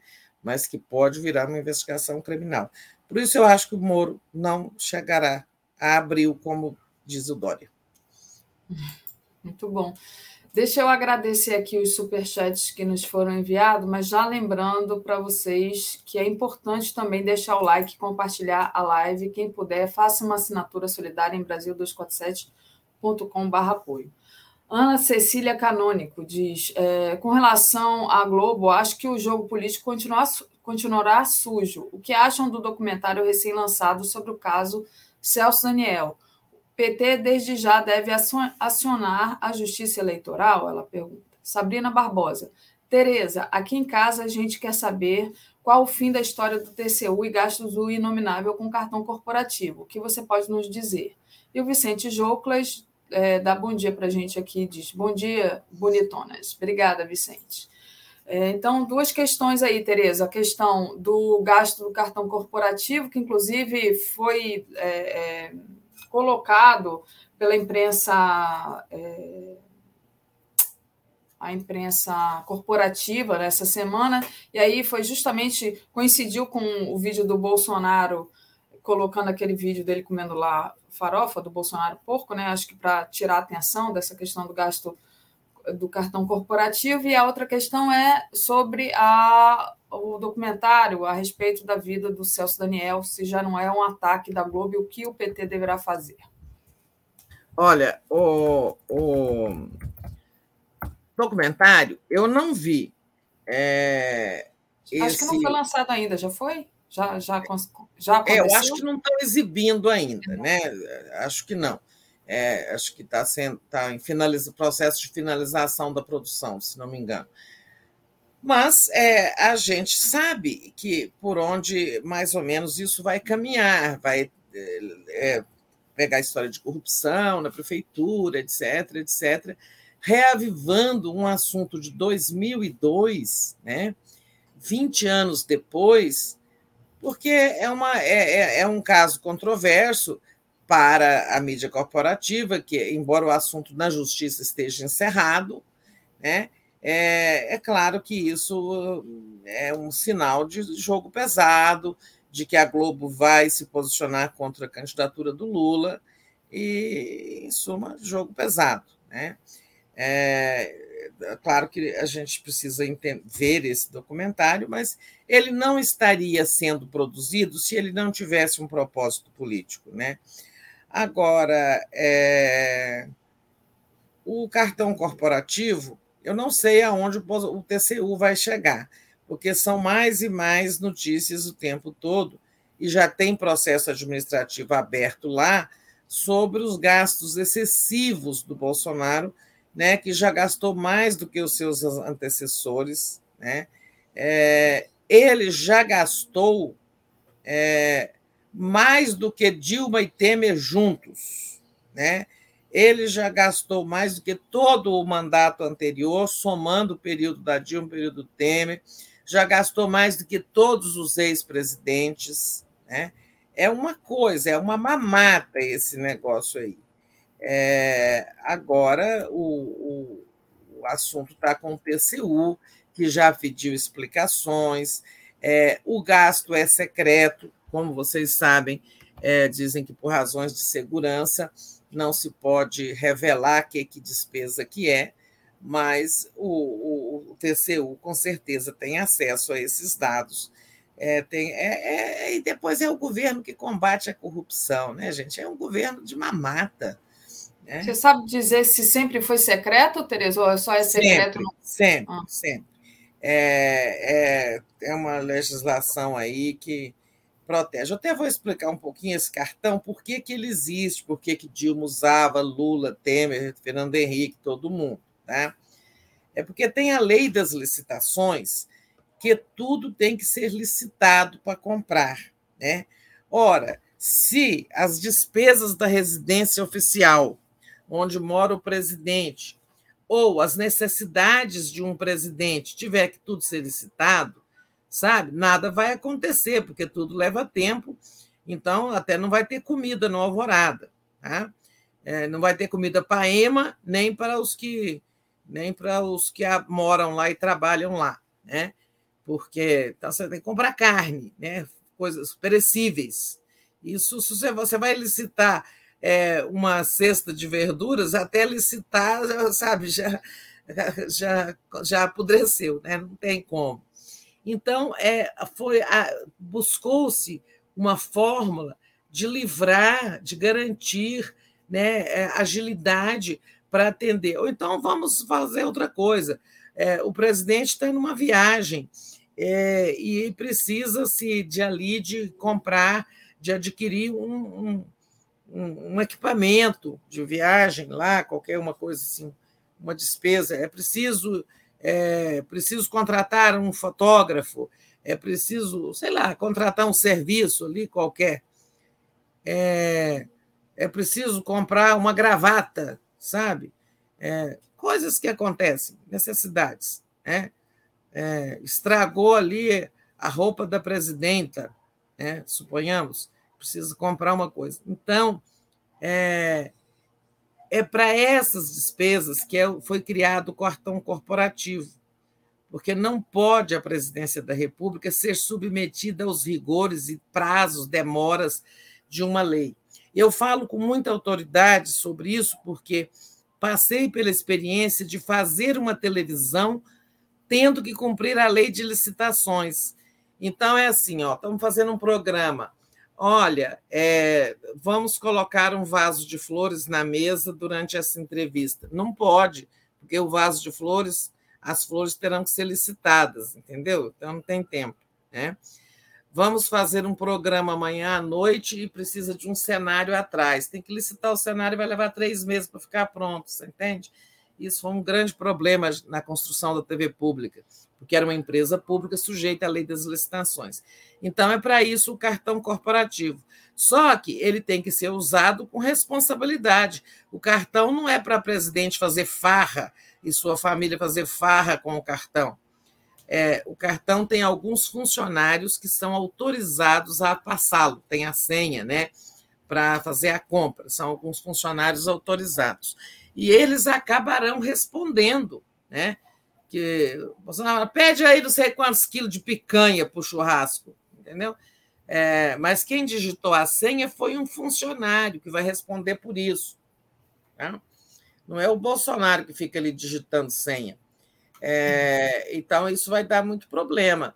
É, se o, se o, se o TCU levar a sério essa investigação, é, acabará vazando, nós vamos saber de muita farra com dinheiro público. Com certeza fazem muita farra com dinheiro público. Né? uso esse cartão como se fosse, sabe, ganhei na loteria aqui para gastar o tanto que eu quiser. E não é para isso. O cartão é necessário né, e impôs-se o sigilo, porque, sabe, é, agora, eu, eu não sei se é necessário esse sigilo, mas você avaliar. Dizem que é uma questão de segurança nacional, de segurança dos presidentes, porque se ficar divulgando todo mês o extrato dos gastos, você acabará sabendo muitas coisas sobre o presidente, né? muitas informações é, de segurança. É. Digamos que um presidente é, está com uma doença, tá? Não, esse exemplo que eu tô passou pela minha cabeça é ruim, né? É, eu ia dizer, ele não pode ocultar, né? Mas é, na verdade doenças devem ser reveladas pelo presidente. Então, estava dando um exemplo errado Mas, em suma, o argumento é esse: é uma questão de segurança do presidente não saber o que ele consome, o que, ele compra com o cartão. E o cartão é para contornar a lei das licitações. Agora, o TCU tem acesso a esses dados. Ele vai, é, ele vai, ele tem processo aberto. Em algum momento eu acho que nós teremos algum vazamento, espero, para a gente saber que farra é essa. Mas o importante não é nem que nós saibamos o que, que o Bolsonaro compra. O importante é que ele seja enquadrado e punido pelos excessos que tenha cometido. Muito bem, Tereza. Os internautas aqui avisaram que a série já está sendo exibida, mas eh, não quero que vocês vão lá ver, não, porque a gente não vai ficar dando é, audiência, audiência para esse tipo de golpe. Tá? A Luciana Zero passou aqui para desejar uma boa semana para a gente. Então, boa semana, Luciana. Queria você também, Luciana. Você. Gilberto, é, mas Tereza, não há controle externo sobre esse cartão? Sem controle, o Bozo pode estar cometendo crime, pode estar comprando programa espião. Por exemplo, né, traz aqui o Gilberto Cruvinel, lembrando o aí. O controle do... é do TCU, o controle externo é feito pelo TCU, né? Uhum. É o órgão de controle de contas. É, pode estar comprando espião, pode é, o que eu acho que é importante também é ter um limite, né, gente? Se é para despesas pessoais, não pode ser ilimitado, porque se é ilimitado, ele pode comprar até uma ferramenta espião, sei lá, uma coisa assim, é, alguma coisa de governo. Isso é para despesas pessoais, né? Ah, certo. Despesas de alimentação, despesas da infraestrutura do Palácio da Alvorada, de locomoção né, para que o, o presidente não pode licitar tudo, nenhum presidente. Então, essas são as despesas ali, digamos, do exercício do cargo. Né? É, é, vale inclu... agora o controle é do TCU, por isso que o TCU, quando, todas essas notícias vindo à tona, o TCU tem que dar uma resposta. Tá? Ele não pode ficar com esse processo lá até o fim do mandato. Ali Oliveira traz aqui cartão corporativo para comprar chiclete, cravo da Índia, leite moça, lembrando daquela lista que, que apareceu, né, dos absurdos das compras do, do Palácio do Planalto, e também agradecer ao Nilo Alves, que diz: Bozo quer levar uma vida de milionário vagabundo, mora numa mansão e gasta em torno de 3 milhões por mês sem trabalhar. Isso deve ser contido. Muito bem. É, tem que ter limite para esse gasto, né? O cartão tem que ter um limite, não pode ser assim, não. Tereza, a gente só tem quatro minutinhos e dois assuntos para falar. A gente vai ter que fazer uma opção. Ou a gente fala do Ciro, que já avisou que no segundo turno Lula versus Bolsonaro, ele vai para Paris. Vou compartilhar aqui na tela que está na nossa home, e aí você é, avalia né, se va vale a pena perder o tempo com o Ciro, que era cinco Gomes, agora está três de Gomes. Ou é, você pode falar também do Partido Socialista vitorioso em Portugal, né? Então, o que, que você acha melhor, Tereza, trazer para a gente? Não, falo dos dois. Ciro é um caso perdido. Remember Remember 2018 significa então que ele vai não vai apoiar ninguém, não vai apoiar o Lula contra o Bolsonaro e vai para algum lugar, né, para Paris ou outro lugar, quem sabe ele muda de ares, né? Então é um caso perdido, acho que deixa ele, né, seguir aí sua trajetória de omissão. É, e, e, e, Portugal, né, é sinal a vitória do PS foi uma vitória muito significativa né, teve lá 41% dos votos, é, vai ter maioria no parlamento, não precisará fazer coalizão, geringonças e tal para governar. Né? É, isso significa que os ventos progressistas que sopram é, aqui nas Américas, né, é, sobretudo na América do Sul, é, também estão soprando lá na Europa. Né? Bom para o mundo. Né? É, ah, teve lá também na Alemanha, né, o Partido Social Democrata. É, agora, tem algo preocupante. Apesar dessa vitória do Partido Socialista, um partido de extrema-direita chamado Chega, né? Chega exclamação, o Chega cresceu e conquistou 7% dos votos. A extrema-direita também cresceu em Portugal. Claro que é muito, ela é muito pequena ainda, né? mas essa praga está no mundo. Né? Era isso que eu queria chamar a atenção. Saudar a vitória do PS, né? o voto dos portugueses ontem, é, mas apontar também que a extrema-direita fica por aí, está por aí, e vamos lidar com ela, como vamos lidar com ela aqui no Brasil, mesmo com Bolsonaro derrotado, o bolsonarismo e a extrema-direita continuarão por aí. Né? É, Muito bem. Faz parte. Tereza, deixa eu dar aqui a nossa programação de hoje na TV 247. Vamos a ela. Às 10 horas agora, Globalistas, ameaça da nova Guerra Fria e resistência do Sul Global. Às 11 horas, Giro das 11 às 13 horas, Invisível, Muito Além do Petróleo, com uh, o tema Juliano Moreira, Saúde Mental e Estado. Uh, às 14 horas, Papo Reto com André Constantini. É, a gente tem um encontro hoje com a militância de base. Às 15 horas, Análise Internacional com Celso Amorim.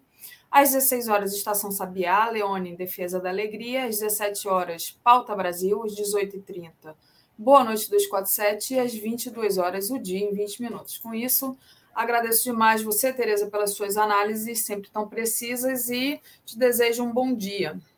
Passo para você. E você também, Daphne, para todos e todas da nossa comunidade. Obrigado por estarem conosco e uma boa semana. Um bom dia, uma boa semana. Obrigada, Até Tereza. amanhã. Tchau. Até amanhã.